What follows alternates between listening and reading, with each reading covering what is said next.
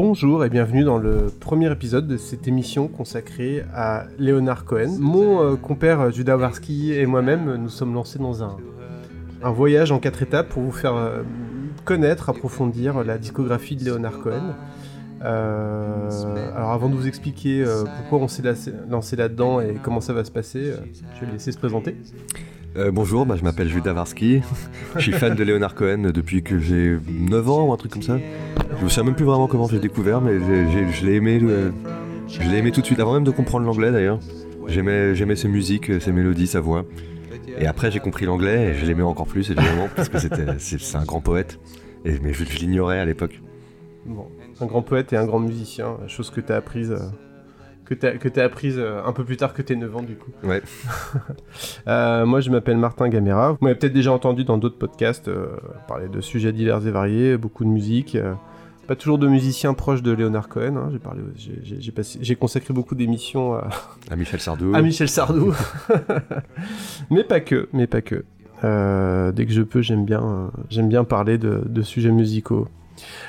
Euh, on est- on s'est dit que ça serait une bonne idée de, de consacrer quatre épisodes d'une durée encore indéterminée. On va essayer de viser l'heure à la longue et fructueuse carrière de Leonard Cohen. Enfin, en tout cas, euh, principalement la carrière musicale de Leonard Cohen. On va pas. on Ouais, va parce pas- que sinon ce sera encore plus long, Voilà. euh, ça risquera de devenir chiant. C'est ça.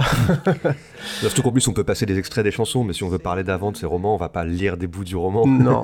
Alors on pourrait, mais euh, voilà, ça, on- n'a pas envie de faire ça en fait. Ils sont durs à lire ces romans en vrai. Ouais. Euh, autant il a, il a beaucoup publié de poèmes avant d'être devenir chanteur, qui sont vraiment géniaux et tout. Ces romans, euh, moi j'ai beau être fan, je, les- je les trouve, je les trouve durs à lire. ouais. Ouais. Bah du coup, on va, on va, on va y revenir. Donc euh, pour ce premier épisode, on vous propose de, de vous parler tout simplement des trois premiers albums de Leonard Cohen. Euh, et on va faire ça à chaque, à chaque fois. On va, essayer de- on va vous parler de trois albums, plus ou moins. Mm. Euh, très clairement, certains, on va en parler plus que d'autres, parce que même si, euh, même si on l'aime tous les deux beaucoup, euh, on est conscient du fait... Enfin, en tout cas, il y en a certains qui nous plaisent euh, plus que d'autres, largement. Ouais, mais re- remarquablement peu. Il a, il a quand même Oui. été hyper constant, ce que- enfin, plus que presque n'importe qui. Plus que Michel Sardou. Ouais, bah, je sais pas. Il faudrait que j'aime Michel Sardou pour être capable de déterminer qu'il y en a des mieux, des moins bien. Mais euh, non, non, il a, enfin, en tout cas, genre, bah, les, ses derniers disques, quand il avait genre 80 plus ans, Ouais. ils sont bien, c'est quand même pas. euh, enfin, c'est assez, c'est pas le plus courant comme euh, cas de figure Ouais. d'avoir un artiste de 80 ans passés qui arrive à sortir encore beaucoup de disques, euh, enfin 70, 80 ans passés, euh, beaucoup de disques qui nous parlent quoi. Ouais, et en plus, euh, jusqu'à la fin, chaque sortie était, enfin pour moi, mais pour beaucoup de fans, on est quand même nombreux, un, un- un petit événement, tu vois. Ouais. Un nouveau Leonard Cohen, là où, par exemple, un nouveau Dylan, je veux dire, euh, sorti du cercle des gros fans de Dylan, c'est plus vraiment un événement, enfin. On va pas commencer à, on va pas commencer à faire... euh, à, à, l'un pour dire du bien de l'autre. euh, du coup, euh, je, je- je le dis ici, euh, j'ai eu, j'ai animé pendant pendant longtemps un podcast qui s'appelle C'est qui le plus fort Mm. où on faisait des battles. on avait fait, j'avais fait un, par exemple un Véronique Sanson contre France Gall, enfin ce genre de truc. Quoi. Mm. Pourrait tout à fait faire un, un Bob Dylan contre Leonard Cohen. Ouais, bah après, remarque, ça fait une super transition pour parler du premier album de Leonard Cohen. Absolument. Euh, S'il n'y avait pas eu Dylan, il n'y aurait pas de Leonard Cohen. Ouais. Euh, c'est quand il a entendu Dylan qu'il s'est dit Ok, il y a un truc à faire. euh, parce que lui, à ce moment-là, il était donc poète, un poète euh, publié, Ouais. qui avait même un certain retentissement, enfin au Canada en tout cas, autant, Et- et- autant que c'est possible. dans, dans le monde de la poésie canadienne. ouais, voilà. Donc bon, mais, mais quand même, déjà, il était publié, il vendait des livres et tout, c'est pas, pas rien. il gagnait des prix. Il gagnait beaucoup de prix, ouais, des, Euh, des subventions, c'est ce qui lui a permis de, ouais. de partir et écrire son premier disque. Et à un moment, il, a décidé de devenir chanteur, il dit un peu pour, pour l'argent, parce que voilà, ben voilà, si, si je veux devenir célèbre pour mes textes, il faut que je les mette en musique et que je les chante, sinon ça sortira jamais du petit milieu de gens qui, qui lisent de la poésie contemporaine. Ouais. Mais c'est aussi parce qu'il a entendu Dylan et qu'il s'est dit, ok, on, on peut faire de la poésie en musique, vraiment, parce que Dylan est un poète aussi. Mm. Euh, Enfin, pas au sens propre euh, comme Leonard Cohen, qui, qui était littéralement un poète avant d'être chanteur. Ouais. Mais quand même, euh, Dy- Dylan a influencé Leonard Cohen. D'ailleurs, il a été signé par le même euh, directeur artistique, John Hammond. Euh, personne n'y croyait, mais personne croyait non plus à Dylan. Et Mm. du coup, il lui a fait confiance sur Dylan, c'est devenu une superstar. Et du coup, je pense que Mm. pour Leonard Cohen, euh, Columbia, ils ont dit bon bah on va lui- on, va lui faire confiance encore. Euh, clairement, sans Dylan, il y aurait pas y aurait pas de Leonard Cohen, je pense. Ah, c'est intéressant. Parce que là, du coup, effectivement, on a, on a, on a fait un- une avance rapide. euh, euh, en quelques secondes, on a résumé euh, 10 ans de la vie de Leonard Mhm. Cohen, mais, euh, mais donc au moment où sort le, le premier album de cette trilogie qu'on va qu'on appelle la, la trilogie des Songs of, Mhm. qui est constituée de Songs of Leonard Cohen, Songs from a Room et Song of Love and Hate, qui sont les trois albums dont on aimerait parler dans cet épisode. Euh, là, on est en 1967. Leonard Cohen a 33-34 ans. Euh, il a déjà publié deux romans, euh, beaucoup de, de- beaucoup de poésie, dont un recueil euh, de poésie qui s'appelle euh, Flowers for Hitler. Ça me fait toujours rire. Mais, meilleur titre. mais, mais, euh, je veux dire, après les fleurs du mal, euh, Les fleurs d'Hitler. les fleurs, les fleurs pour Hitler. Ouais. Euh, donc, euh, donc euh, voilà. on- C'est assez. euh, J'ai l'impression. Alors, je connais pas très très bien sa poésie et son et sa son écriture euh, pré chanson, mais ça, de ce que je comprends, c'était quelque chose d'assez euh, assez dur, qui pouvait être assez assez provoquant, assez même assez violent parfois, assez sexuel aussi. Ouais, pas que oui, c'est très, c'est souvent, ça parle souvent de cul, Ouais. mais c'est souvent drôle aussi. Ouais. C'est toujours beau. C'était Ouais. déjà un grand poète euh, genre, dès, dès sa prime jeunesse. Moi, j'ai lu tous ses recueils. je- vraiment, je- Ouais. c'est vraiment génial. Quoi. Franchement, c'est un des grands poètes de la langue anglaise. euh, level, euh, Keats, Yeats, qui tu veux. Quoi. Ouais, il. Est, il, est, il est là. Quoi. Mm. Et euh, mais d'ailleurs, certains des morceaux de son premier album et du troisième et, existaient déjà sous forme de poèmes. mais pas du deuxième. Le deuxième, il, a, il est sui generis. Il l'a écrit. Euh, Il est écrit euh, comme un disque, elle est- ouais. elle a- alors que sur le premier, euh, il y a, il y a au moins trois ou quatre textes qui avaient déjà été publiés sous forme de poèmes. publié sous forme de poème et chanté par d'autres euh, par d'autres artistes euh, précédemment.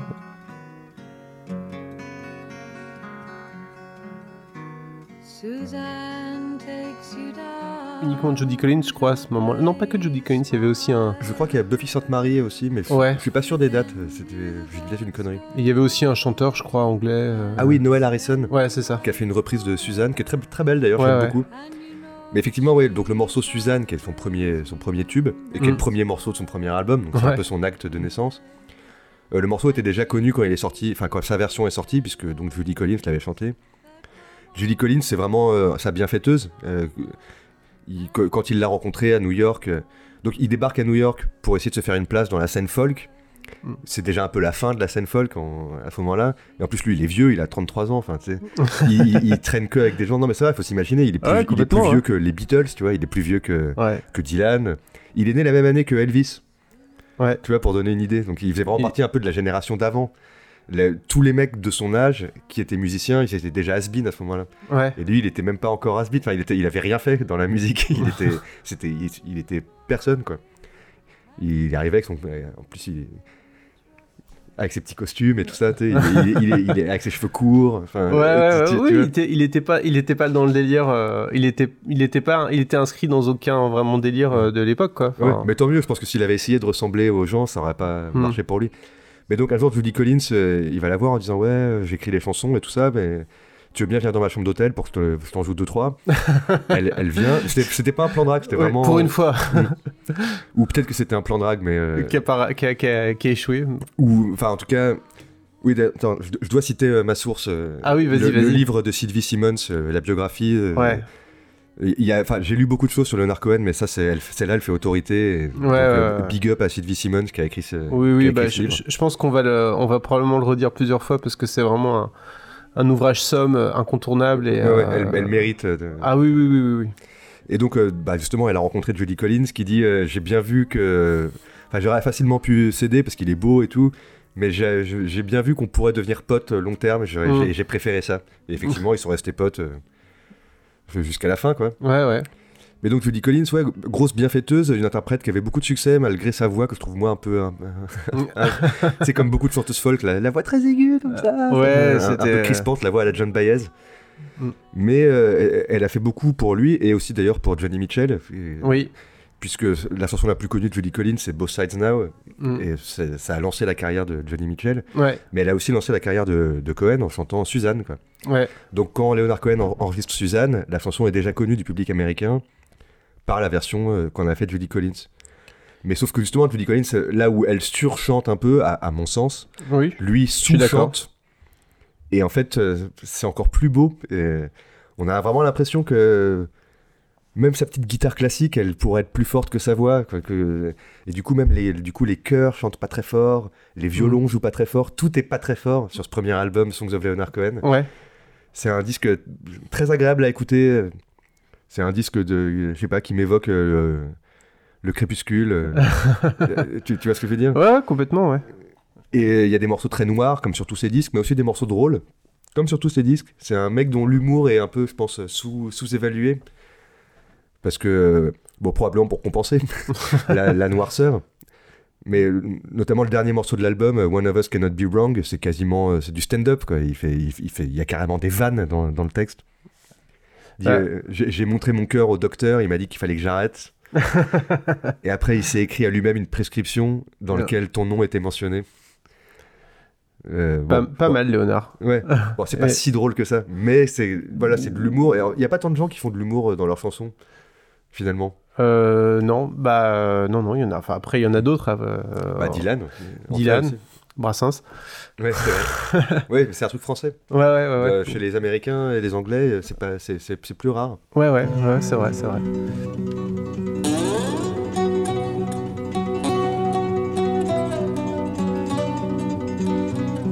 I met a woman long ago, her hair the black the black. En fait, Leonard Cohen, c'est hyper propre.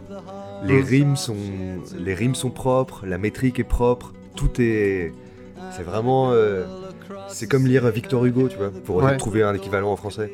Euh, quand c'est tellement bien fait que c'est, beau, ou comme je sais pas, comme Racine. Je sais ce que je veux dire quand, quand vraiment les mecs ont une maîtrise telle du, De la langue ouais, de la langue et du, et, et du travail bien fait. Ouais. Oui, oui, c'est pas, c'est pas, alors, euh, du coup, on s'éloigne un peu de l'album, mais en même temps, on en parle quand même euh, en disant tout ça. Mais c'est vrai que c'est pas, c'est pas quelqu'un qui, euh, comme tu disais euh, hors antenne, c'est pas quelqu'un qui écrivait euh, ses chansons en, en une nuit. euh, euh, sur une inspiration, euh, sur un coin de table ou quoi. C'est- C'est c'est quelqu'un qui a toujours passé énormément, énormément, énormément de temps euh, à travailler ses textes, des années même parfois. Ouais, c'est connu parce qu'il s'en cache pas et, Mm. et il le dit. Parfois, je pense euh, il a un peu honte en même temps il en est fier. tu vois ce que je veux dire, le côté. euh, Mais d'ailleurs, euh, pendant qu'il écrivait cette, ce premier album, il habitait à Hydra en Grèce, Ouais, j'allais une- en parler, ouais. dans une maison où il n'y avait pas, il y avait, il avait pas d'électricité, pas d'eau courante. Mm. Et il parle de, enfin dans les interviews, il raconte que quand il habitait là, il allait puiser l'eau, euh, et acheter des bougies. Et dans une interview, il, il- il se lance dans un truc où il dit ouais, tu sais, quand tu bois de l'eau que t'as puisée, tu connais chaque goutte. et je trouve que cette façon de vivre dit quelque chose sur sa façon de travailler aussi. Ouais. Euh, je pense que ces textes, il, il en connaît chaque goutte. Tu vois ce que je veux dire? Ouais, ouais, ouais, complètement. Bah, il, a, il a passé. euh, En fait, ce qui est intéressant une fois de plus avec cet album, tu l'as dit, c'est un album qui est très. euh, qui, est, qui est relat... je, ne sais pas si on peut dire minimaliste, mais en tout cas qui est quand même très, euh, très avare d'effets, euh, de production. Enfin, on reste quand même beaucoup sur une formule voix. Euh, euh, voix guitare. Alors, je sais que lui, il voulait même. euh, Enfin, il y a, y a, je sais plus, il y a assez peu de percussions ou pas du tout même, je crois. il y, a, il y a un morceau avec de la batterie, c'est So Long Marianne. Ouais, c'est ça. Et Et d'ailleurs, le groupe qui l'accompagne, qui est pas crédité, je l'ai appris en lisant le livre de Ah ouais Simon, c'est Kaleidoscope, un groupe euh, psyché américain euh, d'accord. qui a pas eu de succès à l'époque, a été redécouvert euh, au début des années 2000 à la faveur du, des, ré- des rééditions, euh, D'accord. enfin d'un regain d'intérêt pour la musique psych des années 60. J'étais très, très étonné d'apprendre ça. Et- Et euh, d'autant plus que, enfin, apparemment, tel que c'est raconté, les mecs sont venus, ils connaissaient pas la chanson, quoi. Ils ont plus ou moins jamais dessus. Mais sinon, ouais, il y a une guitare, une guitare classique, Ouais. euh, parfois une basse, Ouais. euh, toujours des chœurs, Mm. et puis des cordes, un, un arrangement Ouais. de cordes. Mais je crois que lui, si, je, me- si je me souviens bien, il voulait même moins que ça, quoi. Il voulait, il voulait, euh, il voulait vraiment quelque chose de plus, le plus épuré possible, le plus, mini- plus minimaliste possible, et, euh, et il s'engueulait un peu avec. euh, Ouais, ça s'est mal passé l'enregistrement. ouais. Ça, ça a été long et Mm. laborieux. Il était un peu euh, difficile, ce qui est bizarre parce que c'est son premier disque. Que, Ouais. chez- sur un gros label, on aurait pu penser qu'il. Mais non, il a été un peu contre le fric. Mhm. Il s'embrouillait avec le producteur. D'ailleurs, ils, ils feront plus d'autres disques ensemble par la suite. Ouais. Mais bon, bah, le résultat est là. hein. L'album est génial. Il, il s'est vendu en plus. euh. Mais ce qui est, ce qui est, ce qui est, ce qui est intéressant, enfin après, je pense que c'est euh, c'est propre à lui et, c'est- et ça explique aussi sa, la pertinence de son art, mais c'est effectivement quelqu'un qui faisait euh, aucun compromis euh, sur ce qu'il avait envie de faire d'un point de vue artistique, quoi, y compris avec lui-même d'ailleurs. Ouais, Donc, bah, euh, il, il avait raison parce qu'il avait quand même une vision très singulière. Ouais, Il- il- franchement, je pourrais pas comparer cet album Songs of Leonard Cohen à d'autres albums. Mm. Peut-être Jacques Brel pour le Mhm. côté une guitare classique, des cordes. Ouais. Et, et puis, et puis bon, et ce souffle poétique, mais sauf que là, euh, en moins épique évidemment. Il est jamais épique, euh, Leonard Cohen. Non, non. Pas, ou alors, s'il l'est, c'est- c'est indirectement et c'est pas euh, par son interprétation. C'est Mm. peut-être plus par ce qu'il raconte, mais pas, pas, pas, pas, dans, pas dans, dans son interprétation. Alors qu'il aurait très facilement pu tomber là-dedans. Tu vois ce que je veux dire? Faire un truc euh, genre Suzanne, ça pourrait, ça pourrait très facilement être un espèce de gros truc, euh, pas power ballade. Ouais, ouais, bah justement, c'est intéressant ce que tu disais par rapport à, la version de Judy Collins, qui elle déjà euh, va un petit peu plus dans cette direction-là. Mm. Et, euh, et ce qui la rend euh, effectivement, enfin, ce qui fait que la version de Leonard Cohen est, à mon avis, plus, plus intéressante. Alors, c'est pas, c'est pas ma chanson préférée de Leonard Cohen, mais elle est quand même, quand même très très belle. Euh, c'est pas une chanson d'amour, contrairement à ce qu'on peut croire. Euh, en tout cas, c'est une chanson, c'est pas une chanson d'amour. Euh, C'est pas. C'est pas je t'aime. Et puis c'est pas, une- si c'est une chanson d'amour, c'est une chanson d'amour, d'amour faite de fascination. Euh, Et en plus, il s'adresse à quelqu'un dans cette chanson. Il y a un you, ouais. et le you n'est pas Suzanne. C'est un homme qui est amoureux de Suzanne, à qui il Ouais. Mm. Rien que ça, c'est déjà un, un petit twist euh, qui est intéressant. Bah, moi j'ai alors euh, la Suzanne en question euh, existe. J'ai oublié son nom de famille, mais en tout cas elle existe. C'était c'est quelqu'un qu'il a rencontré à à Montréal ou à New York, je me souviens plus. À Montréal, je, me crois en fait. non plus. En tout cas, il l'a rencontré. euh, il l'a. Bon après euh, après ça c'est des anecdotes, c'est pas forcément le plus important, mais en tout cas c'est une Suzanne qu'il a qu'il a rencontrée, euh, qui n'est pas la Suzanne avec qui il, il vivra un peu plus tard et qui lui donnera deux enfants. C'est une autre Suzanne. Il a, c'est une femme qu'il a croisée, qu'il a, qu'il a pas vue beaucoup de fois dans sa vie, je crois. Mais euh, en tout cas, la rencontre qu'il a eue avec elle euh, a été suffisamment marquante pour lui, pour lui inspirer en tout cas une espèce de vision d'une d'une femme un peu euh, hors du temps, hors de, hors de, de, de- de- comment dire, de aussi de lui, de sa vision des femmes à ce moment-là, qui était, était quand même dans une vision. euh, euh, lui-même le dit, hein, je, je vivais dans un film porno. il, était, euh, il était capable d'enchaîner euh, plusieurs, euh, plusieurs conquêtes dans la même journée avec plusieurs femmes différentes. Ouais, bah, il était beau, faut dire. Oui, il était beau. c'est facile. hein, mais non, mais en plus, euh, il y a un truc curieux dans cette chanson, c'est que le deuxième couplet parle pas du tout de Suzanne. Le deuxième couplet prend complètement la tangente pour parler de Jésus, raconter un épisode biblique. Mm, Et au troisième couplet, elle revient sur Suzanne, mm. comme ça, sans explication. Et ça, c'est un truc un peu mélanger la religion, l'amour, le sexe, tout ça en, un seul, en une seule fascination. C'est un truc qui va, qui va rester jusqu'à la fin, de, sur tous ces disques. Quoi. Ouais. Ah, surtout, ouais, mélanger la religion, les religions. Mm, ouais. Euh, évidemment, il y a- il y, a beaucoup de chansons de Leonard Cohen qui parlent de judaïsme, mais, euh, mais pas que. Enfin, qui Ouais, ouais, il y en a encore plus qui parlent, qui, qui parlent de, ouais, de Jésus. Enfin, en... en fait, c'est même pas une question de. Il parle de la Bible, c'est il utilise un phrasé, un- parfois un peu biblique. C'est impossible de pas penser à, à la Bible en lisant. En entendant certains de ses textes, mais c'est encore plus vrai par la suite. euh, On en parlera dans l'épisode 3 ou 4. Ouais, complètement. Mais bon, bref. En tout cas, Suzanne, c'est une, ch- une chanson que je trouve, euh, à titre personnel, euh, intéressante, mais c'est c'est ni ma préférée de l'album, ni ma préférée de Leonard Cohen. En même temps, si c'est pas ma préférée de l'album, c'est logique que ce soit pas ma préférée de Leonard Cohen. Come over to the window, my little darling. I'd like to try to read your Euh, Sur l'album, il y a quoi d'autre? Il y a So Long Marianne. Bah voilà, bah parlons-en. hein. Alors ça c'est là du coup euh, quand on ouvre, on ouvre le tiroir Marianne, on ouvre euh, un tiroir hyper hyper important de la vie de Leonard Cohen et, et, euh, ça permet de parler des 10 ans qui précèdent qui précèdent la sortie de cet album. Ouais, c'est la femme avec qui il vivait en Grèce, donc à Hydra, dont on parlait tout à l'heure. Ouais. C'était un peu l'amour de sa vie, même si Hmm. il n'y a, y a pas eu d'amour de sa vie, puisqu'il a changé de meuf, je sais pas combien de fois. Ouais. Mais ils sont restés jusqu'à la fin, ils sont restés. Il- proches, ils s'écrivaient, tout ça. Puis en fait, elle a gardé la maison de, de, Ouais. de De Hydra. Ouais. Et lui, il retournait parfois quand, il- quand il avait plus Mm. d'inspi, et qu'il du coup, il retournait là où il avait écrit son premier disque. Ouais.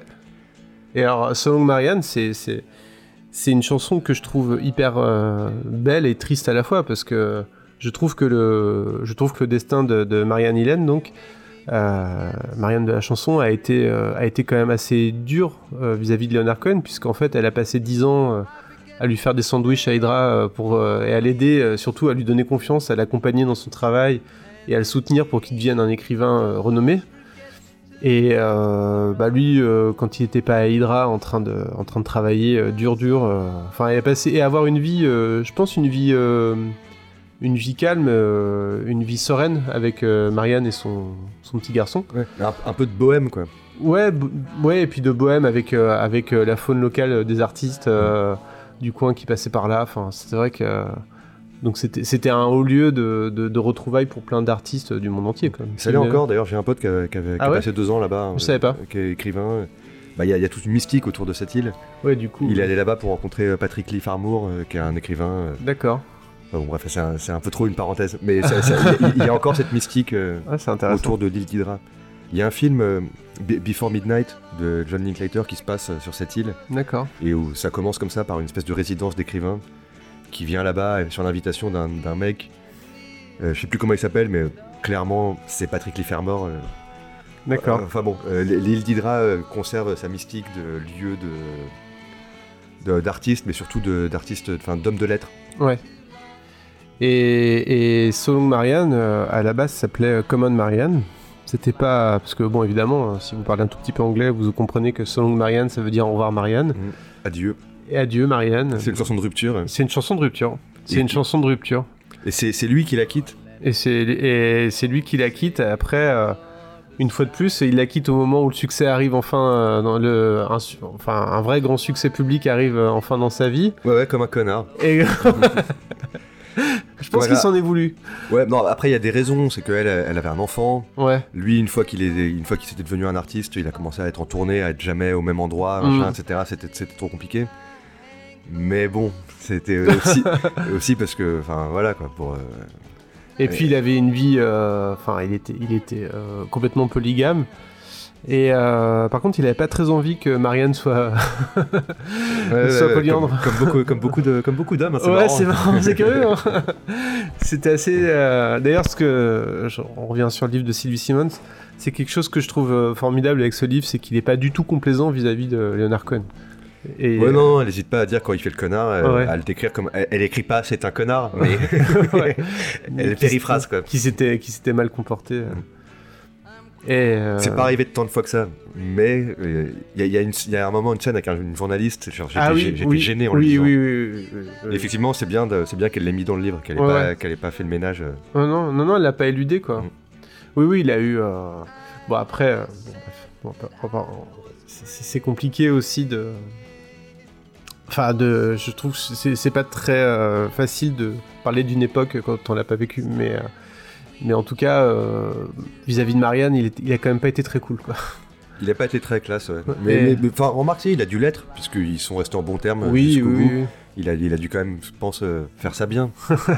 Bon, en tout cas, il, voilà, pour- il l'a pas quitté par texto, il a écrit une magnifique chanson que le monde entier connaît, tu vois. Ouais. So Long Marianne, c'est une chanson d'amour, voilà, elle brise le cœur, c'est impossible de l'écouter euh, sans être ému si on parle anglais. Ouais. Euh, voilà, magnifique chanson, So Long Marianne, qui il, la jouera en concert. euh, je crois qu'il l'a jamais pas joué à aucun de ses concerts.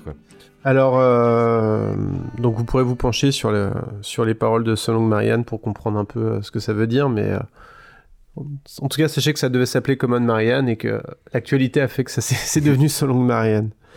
Après, sur cet album, il y, a, bon, a, y a aussi Hey, That's No Way to Say Goodbye qui a un peu marqué les esprits, je pense.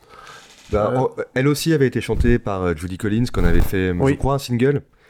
Euh, je crois, oui. oui, oui. Et, Et, euh, euh, Dress Rehearsal Rag aussi, d'ailleurs, je crois, qu'elle avait chanté aussi sur le, le même album que Suzanne. Ouais, mais qu'il a gardé dans le tiroir pour euh, deux albums plus tard. Ouais. Euh, Night to Say Goodbye, ouais, une très belle chanson, mais une très belle euh, mélodie. Mm. Pour, pour un mec qui s'est un peu mis à la musique, euh, enfin, c'est lui qui le dit, par nécessité, plus Mm. que par envie. Bon, c'est lui qui le dit. hein. Euh, c'est vraiment une très très belle mélodie, très classique. euh. Mm. Ouais. Contrairement à d'autres chansons d'ailleurs où il y, a- il y a plusieurs de ces chansons où, enfin moi qui suis musicien, qui les joue à la guitare et tout, il fait vraiment des trucs interdits. Il change de clé. Je pense qu'il s'en rend pas compte. Je crois Mm. qu'il sait tellement pas trop ce qu'il fait qu'il il va là où la chanson le mène. Mm. Dans Stories of the Street, il y, a des- il y a des changements de clés qui sont pas possibles. Dans Stranger Song aussi. Mm. Euh, Il y a un côté euh, chanson écrite par un non-musicien qui, je pense, participe aussi à, à faire de ce disque. euh, Ouais, un truc déjà hyper euh, inspirant. Mm. parce que tu l'écoutes et tu te dis, ah, ça a l'air facile à jouer. D'ailleurs, c'est vrai, c'est facile à jouer. Moi, j'ai appris la guitare avec Leonard Cohen. Et Lou Reed, c'est facile à jouer aussi. Enfin, on écoute avec leurs chansons, pas, pas avec eux, euh, littéralement. Non. non, non. C'est dommage.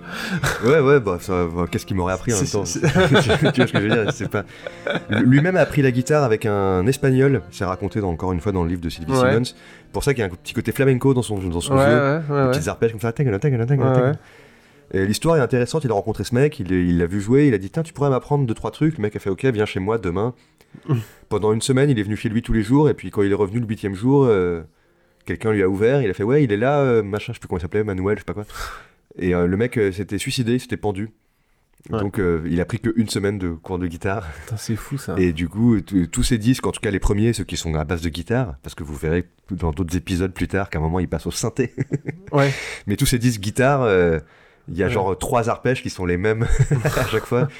Il y a une image de live où il commence à jouer euh, pan plein can pan can plein can plein et le public applaudit ouais, c'est comme le public fait quand il reconnaît la chanson. Ah oui Et il leur dit au micro non mais vous pouvez pas me faire croire que vous avez reconnu quelle chanson j'allais jouer là, j'ai 40 chansons différentes qui commencent comme ça. Parce que c'est Il- vrai, il, il connaît trois patterns à la guitare quoi. Il était vraiment drôle sur scène. Ouais, il hyper drôle. Mm. Et après, sur ses dernières tournées, il faisait des vannes, mais qui étaient préparées. Il faisait les mêmes vannes tous les soirs, mais elles étaient tellement drôles. Ouais.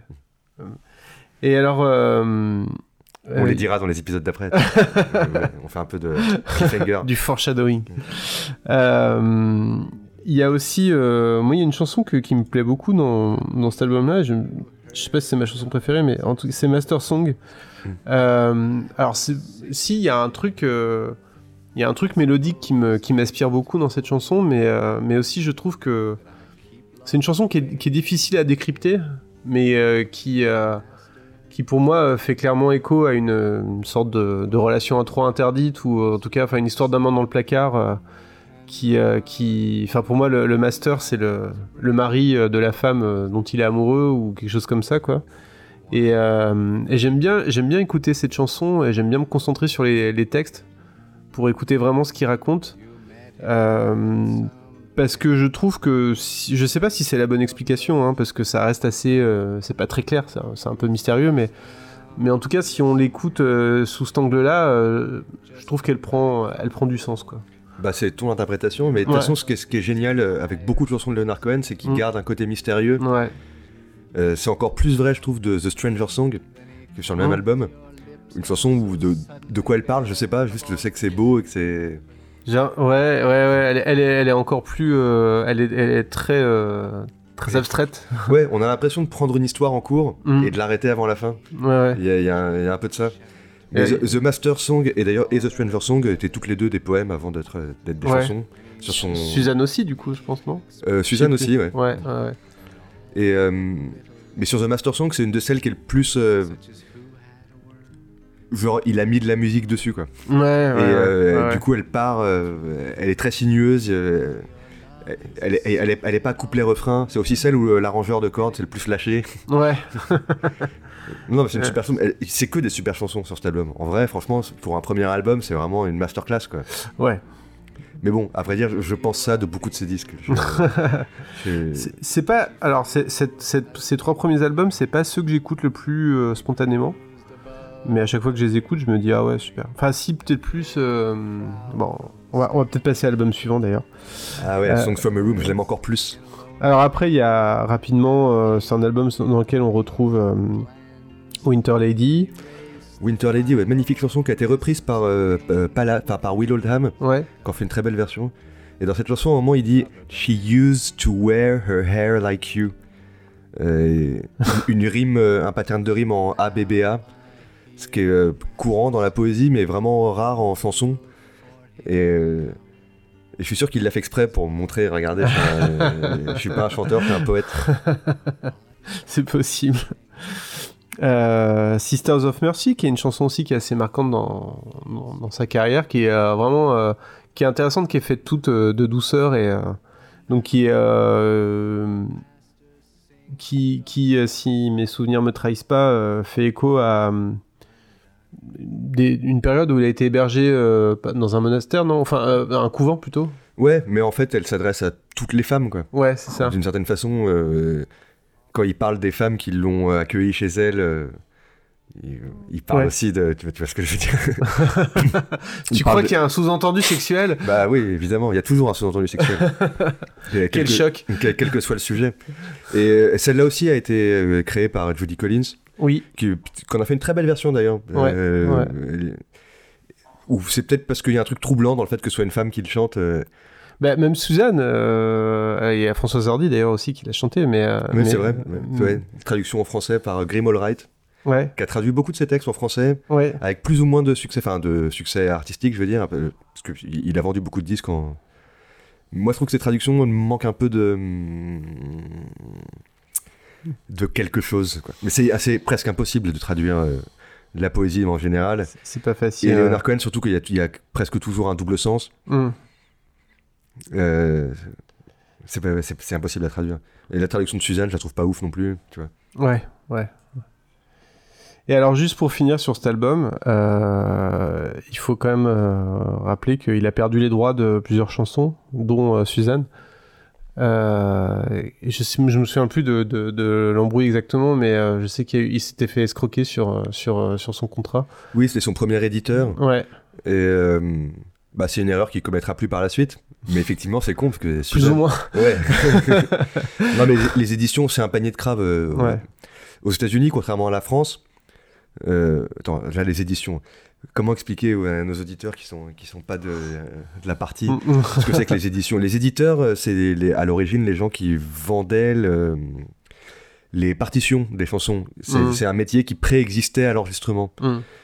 Et C'était les éditeurs, comme les éditeurs de livres Ouais, mais qui a continué à exister ensuite. Donc en fait, euh, les, tous les compositeurs ou t- presque tous les auteurs-compositeurs ont un éditeur en France qui prend 50% de, de, de, ses, de, ses, de ses droits. Mais ça, c'est en France. Aux États-Unis, il peut prendre 100%. Euh, la France est un des seuls pays au monde où il est, la loi stipule que un- quelqu'un qui a créé quelque chose ne peut pas être euh, spolié de sa création. Quoi. Ça lui appartient Ouais. et c'est comme ça. Aux États-Unis, tu peux vraiment, et, et en Angleterre, euh, tu peux vendre euh, 100% de tes éditions. C'est comme ça que, genre, même Paul McCartney, à un moment, Ouais. il a, a perdu les Beatles. Enfin, oui, oui. c'est un- c'est une histoire de fou. C'est un- C'est c'est dingue d'ailleurs. C'est vraiment. euh, Et donc, ouais, effectivement, Leonard Cohen, euh, le mec avait édité ses premières chansons, celles qui avaient été chantées par d'autres avant qu'il devienne lui-même chanteur, Ouais. euh, toutes ces chansons-là, il les- ne lui appartiennent plus. Et c'est peut-être pour ça qu'il a arrêté de les chanter en concert, juste pour faire chier les éditeurs, pour pas que ça rapporte du fric à quelqu'un d'autre. Je crois qu'il y a un concert où il rechante euh, Suzanne et il dit ah ça y est je peux la rechanter parce qu'il a je crois qu'il a fini par récupérer ou je sais plus enfin Mm. je me rappelle plus du détail mais en tout cas euh, c'est assez c'est assez fou d'imaginer qu'un un, un artiste puisse se faire dépouiller des droits. Mais c'est incroyable, ça arrive tous les jours. Ouais, Euh, Des, des superstars, des mecs que tout le monde connaît, qui ont écrit des tubes immenses. Et... ouais. Et Enfin, McCartney, enfin, bon, je fais vraiment une parenthèse. McCartney, il a perdu les droits des Beatles, genre, euh, ça, ça paraît euh, Ouais. inconcevable, quoi. Et en plus de ça, c'était vraiment juste parce que quelqu'un avait mis plus d'argent que lui sur la table pour les acheter. Ouais, Genre, il a même pas eu son. tu vois ce que je veux dire? Il, il avait pas même pas le droit de veto, quoi. ouais. Ouais, quelqu'un a mis plus d'argent. C'était Michael Jackson, en l'occurrence. C'est pas c'est pas pour shamer et, et- et donner des noms mais c'était Michael Jackson. ouais, bah, ils étaient potes en plus. euh, vraiment, Ouais. sale histoire. Ouais. like a bird on the wire, like a drunk in a midnight choir. I have tried in my way to be free.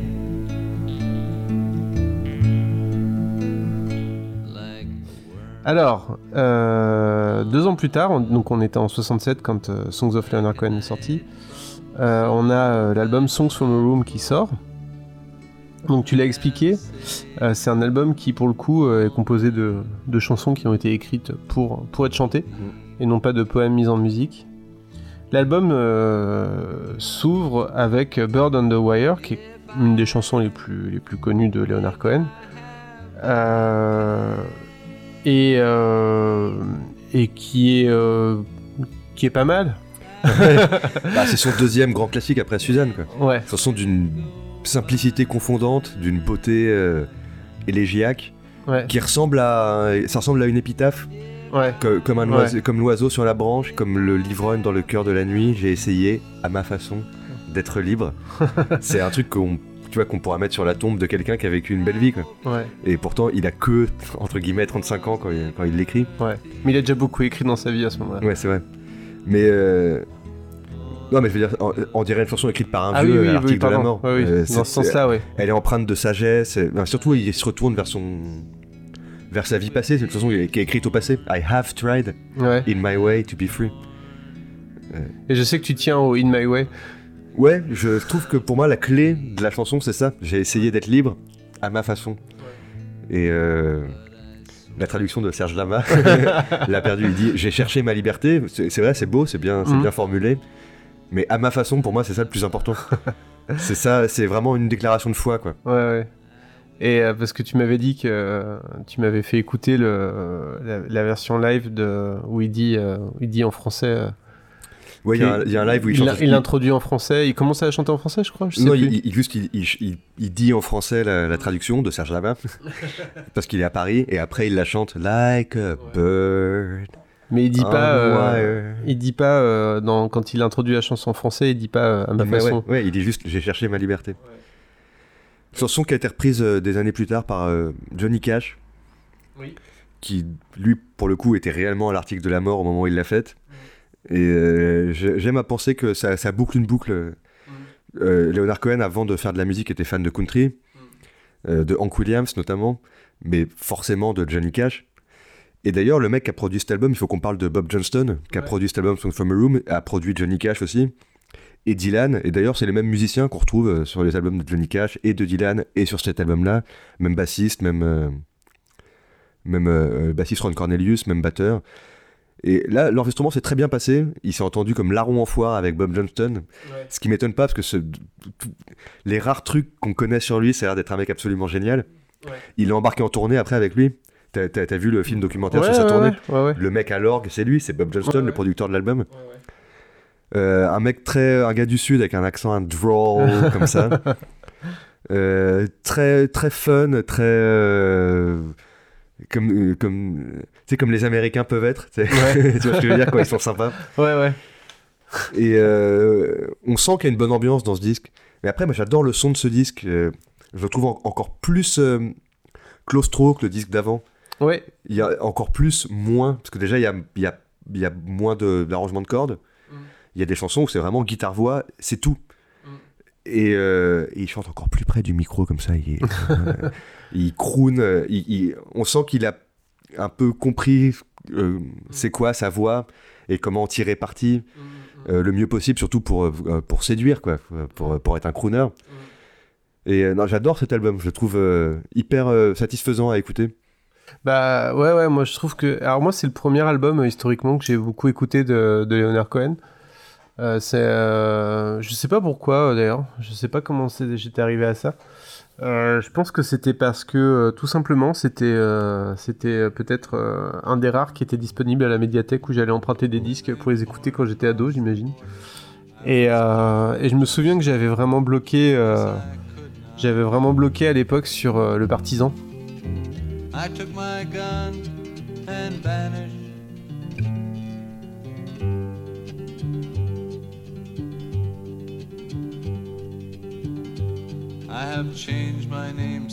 Qui est aussi une chanson euh, euh, hyper connue euh, de Leonard Cohen. Enfin, à le croire en tout cas. Je sais pas si c'est vraiment le cas, mais Moi, c'est la première que j'ai, que j'ai connue sur une compilation qui s'appelait Les années 70, les années pop, vue à la télé. c'est vrai que c'est très pop. Ouais, qu'est-ce qu'elle fout là? En plus, elle est même pas 70, elle est 69. ouais, euh, elle est ni 70 ni pop. Ouais. Mais euh, une compil qui m'a appris la vie, ouais, que j'avais chopé, je me souviens très bien. Dessus, il y avait genre Isaac Hayes, enfin, euh, Bill Withers. euh, J'ai découvert plein d'artistes avec cette compile. Non, Et mais moi, elle, a l'air très bien au demeurant, mais. J'aimais moyen cette chanson, elle me faisait vraiment bader, elle est vraiment badante. Ah, c'est- la guerre. Elle est d'une tristesse. euh, Euh, c'est la, guerre, c'est des juifs euh, cachés dans un grenier qui se font prendre par les Allemands, enfin, et, des, et des résistants aussi. et des résistants bien sûr, il, Ouais. il, il big up les, les justes, c'est même, même de ça qu'elle parle réellement, Oui, oui, oui. oui, oui mais il n'y a pas de juste, il n'y a pas de nazis, tu vois. Euh, ouais, c'est sûr. Mais euh, c'est une, une, chanson euh, donc qui a, si vous la connaissez pas, qui a une partie des paroles qui sont en français, euh, puisque c'est une adaptation euh, directe de, la, bah, de la chanson bah, Le Partisan. Euh, en français, à pas confondre avec le chant des partisans, mais en tout cas on est dans le même univers quoi. Euh, qui était aussi une chanson euh, importante euh, pour, pour la résistance française écrite à ce moment-là euh, chanté par Mouloudji, si vous voulez entendre la version française complète. Et, et, et ouais, c'est une chanson qui. alors, euh, Leonard Cohen avait une, avait, avait une fascination pour la guerre. Ça revient beaucoup dans sa, dans sa musique, euh, dans, ses, dans, ses, euh, dans ses chansons. On l'a pas trop entendu dans Songs, from, euh, Songs of Leonard Cohen, il me semble, mais euh, Ouais, c'était trop tôt. c'était trop tôt, ouais, c'est ça. Mais non, effectivement, il a une fascination pour la guerre un peu, un peu morbide, mais je pense que c'est un truc commun à beaucoup de juifs qui ont vécu la guerre, parce que lui était né, Ouais, ouais. en Amérique du Nord, où c'était Mm. pas la guerre. ouais. Euh, je je peux comprendre ce- le côté. euh, tu vois, j'aurais j'aurais dû, j'aurais dû être là, j'aurais dû me battre, tu vois. Ouais, ouais, bah, j'aurais dû être résistant. Il a essayé d'ailleurs, hein, enfin on en parlera plus tard, mais euh, à ce moment il avait déjà fait une première tentative d'aller à la guerre en allant à Cuba euh, au moment de... C'était au moment de la baie des cochons, non?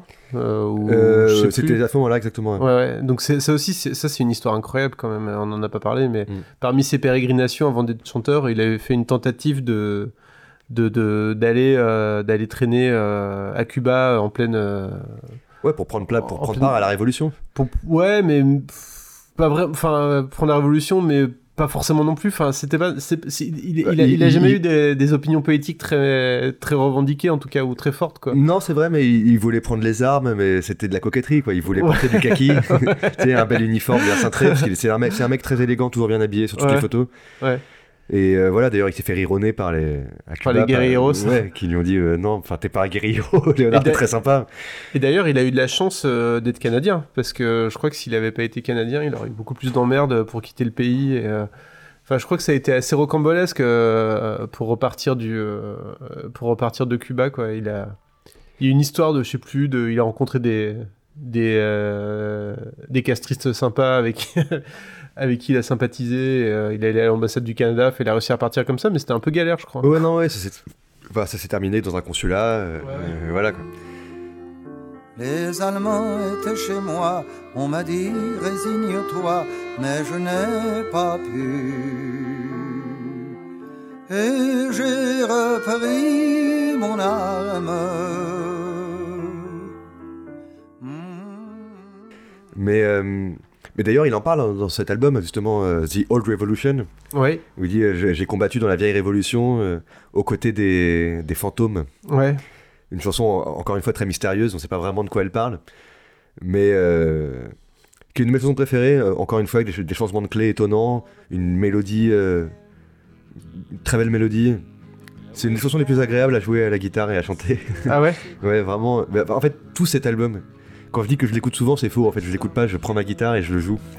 c'est un disque hyper agréable à jouer, à chanter. Il y a un, il y a un truc. euh, Je pense qu'entre la note la plus grave de l'album et la note la plus aiguë de l'album, doit y avoir peut-être 5 demi-tons. Euh, il commence vraiment à écrire euh, en fonction de ce qu'il est capable de chanter, et du coup, Mm. il le chante bien. Et, euh, et ouais, notamment cette chanson, The Old Revolution, elle est. Elle est très belle. Il y a un truc aussi curieux dans cet album, c'est la guimbarde qui est un peu omniprésente. Est-ce que c'est une bonne idée ou mauvaise? Je sais pas. C'est- En mais- tout cas, elle est là. en tout cas, elle est là. ouais. On est obligé de vivre avec. C'est vrai, oui. C'est vrai, c'est vrai. C'est vrai, t'as raison, j'avais jamais ré- réfléchi, mais c'est vrai que c'est très emblématique du son de, De ce disque, ouais. de ce disque, ouais. Pourquoi? C'est. La guimbarde qui en anglais s'appelle The Jew Harp, Ah la, la harpe du juif. Donc c'est peut-être pour ça. Incroyable. Ouais, peut-être, euh, peut-être, c'est possible. Mais, euh... mais ça, c'est marrant. C'est vrai que, bah, je sais pas, moi, quand j'entends une guimbarde, ça me. Chez moi, ça évoque des, des sons de. un peu de. tu sais, de liberté, de sauter dans un train de marchandises en marche, de, enfin, tu sais, ce genre de truc, quoi. Euh, donc, Bah, euh, à, à part lui et New Morricone, il n'y a pas beaucoup de gens qui ont réussi à sortir des trucs intéressants avec cet instrument, qui, il faut bien le dire, est assez limité, dans son, aussi bien dans son registre que dans son, euh, tu vois, dans les sentiments qu'il peut te faire éprouver. c'est vrai. C'est un, un album. euh, alors, c'est marrant parce que j'ai beaucoup écouté, mais il y a beaucoup de chansons dans lesquelles j'ai jamais réussi à rentrer. Euh, donc, j'ai pas, pas, pas tant de chansons que ça euh, qui m'inspirent euh, beaucoup de choses, mais euh, Ah, Moi, bon. je devais en mettre une en avant, ce serait euh, la dernière, To- Tonight Will Be Fine. fast, but I know from your eyes, and I know from your smile that tonight will be fine, will be fine, will be fine, will be fine. For a while, I choose the rooms that I live in. Parce que je- c'est une très belle chanson euh, The windows are euh, d'amour. Bah, déjà, je trouve que c'est une des celles où il chante vraiment le mieux. Là, Ouais. vraiment, il croune, il est vraiment là, il est là pour, euh, il, il est là pour les meufs, quoi. Ouais. Celle-là, il la chante pour les meufs. Et c'est une chanson d'amour, mais euh, euh, seule, où c'est le moment où il attend Hmm, la meuf qui va arriver. ouais. Et c'est euh, bon, c'est un, c'est, euh, un cliché. hein. C'est Guitry qui disait ça, quoi. Le plus plus beau moment, c'est l'escalier. et euh, il y a plein de trucs. Il y a une nouvelle aussi de Calvino qui parle de ça, qui, Mm. qui parle du euh, le mec qui prend le train pour aller rejoindre sa meuf. Et en fait, quand il arrive, il est déçu parce qu'en fait, sa vraie nuit d'amour, il l'a vécu dans le train couchette. hmm. Et c'est un peu ça cette chanson. Et je, l'adore. Je, je la trouve extrêmement déjà gay. C'est une... Oui, c'est ce que j'allais dire. C'est une chanson gay et joyeuse, pour le coup. Ouais, ce qui est, ce qui est pas si courant dans sa discographie. Donc ça fait du bien. Pas tant que ça. Enfin, c'est jamais non. Enfin, ouais, bon, c'est compliqué en fait, en Ah rapport bah, à ce, qui est, ce qui est gay, ce qui est joyeux, mais. euh, Bah, quand on passera à l'album d'après, il est tellement noir. Oui, c'est vrai. mais il y a toujours. euh, c'est- rarement complètement noir non plus. Il y, a- il y a souvent, pas toujours, mais il y a quand même souvent un, un twist ou un truc qui va faire que. Enfin bon, on en reparlera après. il y a toujours la lumière au bout. Ouais. Il y a toujours un. There's a crack in everything. Mhm. Euh, Moi j'aime bien Story of Isaac. Ouais. Euh, qui, qui paraît qui est une chanson, j'ai mis longtemps avant de rentrer dedans et, et un peu de, de- à, me plon- à- ouais, à vraiment la ressentir. Euh. Mais c'est une, alors pour le coup, c'est là on, a parlé du Leonard Cohen euh, fasciné par la guerre. Il y a le Leonard Cohen euh, fasciné par la, la religion et les religions. Là, on est en plein dedans, quoi, dans l'histoire de, d'Isaac. Euh, cette chanson-là est peut-être un peu plus, un peu plus évidente pour le coup au niveau, au niveau de ce qu'elle raconte. Et encore, enfin, je sais pas ce que t'en penses, mais Bah, là, pour le coup, c'est que c'est clairement un épisode biblique qui raconte Ouais. l'histoire d'Isaac euh, qui se fait tuer par son, euh, son père qui le sacrifie euh, pour, pour Dieu. enfin, du moins qui s'apprête à. Mais- je sais pas si on peut spoiler, mais Ouais, Est-ce qu'on spoil la Bible Ouais. Euh, ouais. Est-ce qu'on peut dire que Jésus il meurt à la fin ou- Mais il revient après. Mais donc ouais, non, c'est carrément un épisode biblique de, de, de, de l'Ancien Testament. Euh, mais euh, moi, j'y vois un- une, une sorte de parabole sur la guerre du Vietnam. Ouais, Euh, pour moi, ce qu'il raconte, mais c'est vraiment mon interprétation personnelle, ce qu'il raconte dans cette chanson, c'est l'histoire justement d'une génération qui sacrifie euh, la génération d'après, les enfants. Mm. Et pour moi, ça parle de la guerre du Vietnam en fait. De... Mm. C'était un moment en 69 où vraiment euh, les, les- les jeunes euh, américains partaient par, euh, par, par milliers, tu vois, pour aller crever au Vietnam. Et pourquoi, tu vois? Mm. pour, Pourquoi Au nom de quoi Il y, a, il y a plein de belles chansons qui ont été faites contre la guerre à cette époque. Mais pour moi, les, mes, mes- mes préférées, c'est celles qui disent sans le dire, quoi. Et celle-là en fait partie, celle-là où quand Hendrix joue l'hymne américain à la guitare, ouais, tu vois, il dit rien, mais on comprend. ouais, ouais. Et là, c'est pareil, il raconte un épisode biblique, l'histoire d'Isaac. Et moi, en tout cas, je comprends ça. Il, il dit à la fin, euh, les derniers mots de la, de la, de la chanson, c'est euh, Ayez pitié de nos uniformes, hommes de paix, hommes de guerre. Le pan fait la roue. C'est la dernière phrase de la chanson. Le pan fait la roue. Je- J'adore, j'adore cette fin, c'est sublime, ça me, ça me met les frissons. Ouais. Et c'est vrai que c'est aussi, euh, tu l'as dit tout à l'heure, c'est euh, il a cette capacité à vraiment à, donner l'impression qu'il passe du coq à l'âne, mais en fait pas vraiment quoi. C'est-à-dire euh, de passer de, de, de l'Ancien Testament à bon, le terme uniforme euh, nous amène quand même sur le terrain de, de la guerre et de la modernité. Donc on pourrait, on a l'impression qu'on, enfin ça, on change d'univers, mais en fait on est quand même toujours dans le même propos dans, dans le même récit, quoi. Ouais. Et en plus, euh, la chanson est racontée à la première personne. C'est c'est Isaac qui la Oui. raconte. Oui. C'est Isaac qui parle. C'est mon père Ouais, ouais. m'a fait venir sur la colline, machin, etc. Ça glace le sang parce que Mm. dans la Bible, c'est et Isaac a fait ça Mm. et son père a dit machin. Là, c'est lui qui raconte. C'est euh, c'est Ouais. c'est- c'est- ouais, ça, ça- ça- Elle est flippante cette chanson. Et puis elle a Ouais. une résolution à la fin. Enfin, c'est vraiment encore une fois une masterclass d'écriture euh, comme comme lui seul sait faire. Quoi. Et le, le- ça permet aussi de parler un peu de la thématique du père qui revient quand même, euh, qui revient de temps en temps, enfin, comme, comme dans, pour beaucoup d'artistes, mais, euh, mais lui, dans son cas, c'est vrai qu'il a, il, il a perdu son père jeune. Euh, il y a une histoire assez, assez, euh, assez euh, bouleversante, enfin, qui est racontée par Sylvie Simmons, mais qui est, je pense qu'elle avait déjà été racontée avant sur l'histoire du poème qu'il aurait écrit ou pas. Ouais, j'adore cette histoire. pour, j'ai pour- versé ma larme à ce moment-là Ouais, du livre. Assez, Tu veux la raconter? Non, mais vas-y, vas-y. Non, en gros, il- quand son père est mort, il a, il a écrit quelque chose sur un papier. Il a écrit des mots sur son père, et puis après, il allait l'enterrer dans le jardin. Mm. C'est un truc un peu de la tradition euh, juive. Mm. Et, euh, et plus tard, il a voulu retrouver. Enfin, vraiment beaucoup, beaucoup plus tard, à l'âge adulte, il est retourné dans la maison où il avait grandi pour pouvoir aller retrouver euh, ce, ce- ce papier, quoi, pour pouvoir le Mm. déterrer, parce qu'il se souvient plus, enfin, c'est ce qu'il dit, Mm. de ce qu'il avait écrit. Il voulait déterrer ce papier pour le retrouver et voir ce qu'il avait écrit. Et, euh, on lui dit alors, et tu l'as retrouvé? Et il fait non, mais en fait, j'ai passé toute ma vie à chercher ce papier. quoi. Et donc c'est voilà, c'est la lumière qu'il a choisi de mettre sur euh, sa carrière de d'auteur. En fait, il a passé sa vie à rechercher ce papier qu'il avait écrit dans son enfance euh, pour son père. Et lui, il dit que c'est son premier poème. Ouais, voilà. Donc il a passé Mm. sa vie à rechercher son premier poème, Ouais. celui qu'il avait écrit sur le sur le coup d'une douleur euh, Mm. immense, difficile à mettre en mots. Et justement, il a trouvé les mots euh, ou pas en fait. C'est-à-dire, ça se trouve c'était de la merde. Ça se trouve il a écrit "Papa, je t'aime, tu me manques". on sait pas. Mais bon, mais ça se trouve, il avait rien écrit, on sait pas. c'est- pas le plus important finalement. Ceci dit, moi, je, je le crois honnête. Euh, je pense que ce qu'il raconte dans les interviews, euh, même si souvent c'est répété, il raconte les mêmes histoires dans des interviews différentes.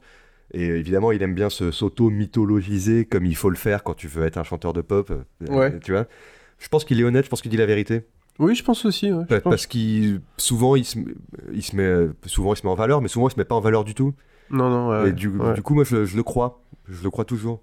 Non, mais je pense, ouais. Je pense que c'était pas. euh, Je pense pas que c'est quelqu'un qui cherchait. euh, Enfin, je pense qu'il avait évidemment envie d'être reconnu pour ce qu'il faisait. euh, Il avait envie d'avoir du succès, enfin, c'est évident. Mais. euh, Mais euh, je, je pense pas que c'est quelqu'un qui cherchait euh, sans cesse à agrandir son succès et sa notoriété et, sa...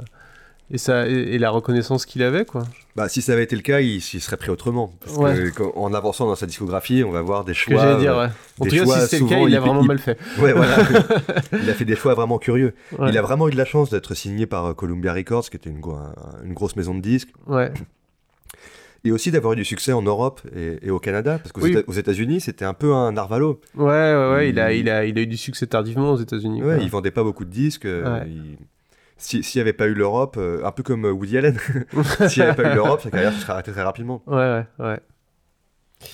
Alors, c'est un... pour finir euh, sur Songs from a Room, on retrouve aussi euh, euh, Seems Ah, Seems So Long Ago Nancy. Chanson glaçante aussi un peu qui raconte une, euh, le suicide de son amie Nancy, Ouais, euh, dont il change les paroles parfois sur les versions live. d'accord. Euh, donc le- le- normalement elle commence par It seems so long ago, Nancy was alone. Mais il y a une version live où la première phrase est remplacée, ça, ça devient The morning would not come. Hmm. Le, le matin ne venait pas quoi. La, la nuit n'en finissait plus. Et je, je trouve cette phrase Ouais, Enfin, encore une fois, hein. il, il- je sais plus, c'était peut-être avant qu'on commence à enregistrer. Il a un sens de l'économie dans. euh, Ouais. c'est pour ça que j'admire. Il a vraiment un sens de l'économie. Il arrive à dire beaucoup de choses avec peu de mots, ce qui est, euh, bon, ce qui est normal pour un poète, c'est la des choses. Mais tu sais, comme je sais pas, comme Shakespeare ou comme comme, comme les plus grands. Mm. Et cette phrase là, The morning would not come, Nancy was alone. Le matin ne venait pas et Nancy était seule. Bon bah voilà, quand elle se suicide à la fin de la chanson, on n'est pas étonné. Non, non, mais c'est vraiment une très très belle chanson. Et encore une fois, avec beaucoup de changements de clés euh, inattendus. Et toujours la même euh, arpège. Pling, pling, pling, pling. C'est là, il a utilisé sur 10 chansons différentes. Ouais, ouais, ouais. C'était, c'était un peu sa signature euh, sur cette partie-là de sa carrière, en tout Mm. cas. Un Ouais. autre truc à dire sur cet album, c'est le, le dos de la pochette. C'est une très belle photo Ah oui, c'est vrai. de Marianne, dont on parlait tout à l'heure. Euh, ouais. à Hydra, dans, euh, Ouais, bah, justement dans la chambre, euh, la chambre Ouais. titulaire, Songs from a Room. ouais. la chambre où il a écrit ses chansons, la chambre où ils habitaient, et donc on voit euh, la photo, elle est un peu surex, Mm. elle est en noir et blanc, elle est très graineuse. On voit Nancy, euh, enfin euh, pardon, on voit Marianne, Ouais, mais elle est un peu de trois quarts, on la voit pas vraiment. ouais. Elle, Elle est, est- euh, elle est assise à un, un piano, une machine à écrire, je sais Non non, plus. elle est assise à un bureau ouais, sur lequel il y a une machine à écrire. Ouais, c'est ça. Ouais. Euh, voilà, elle sourit.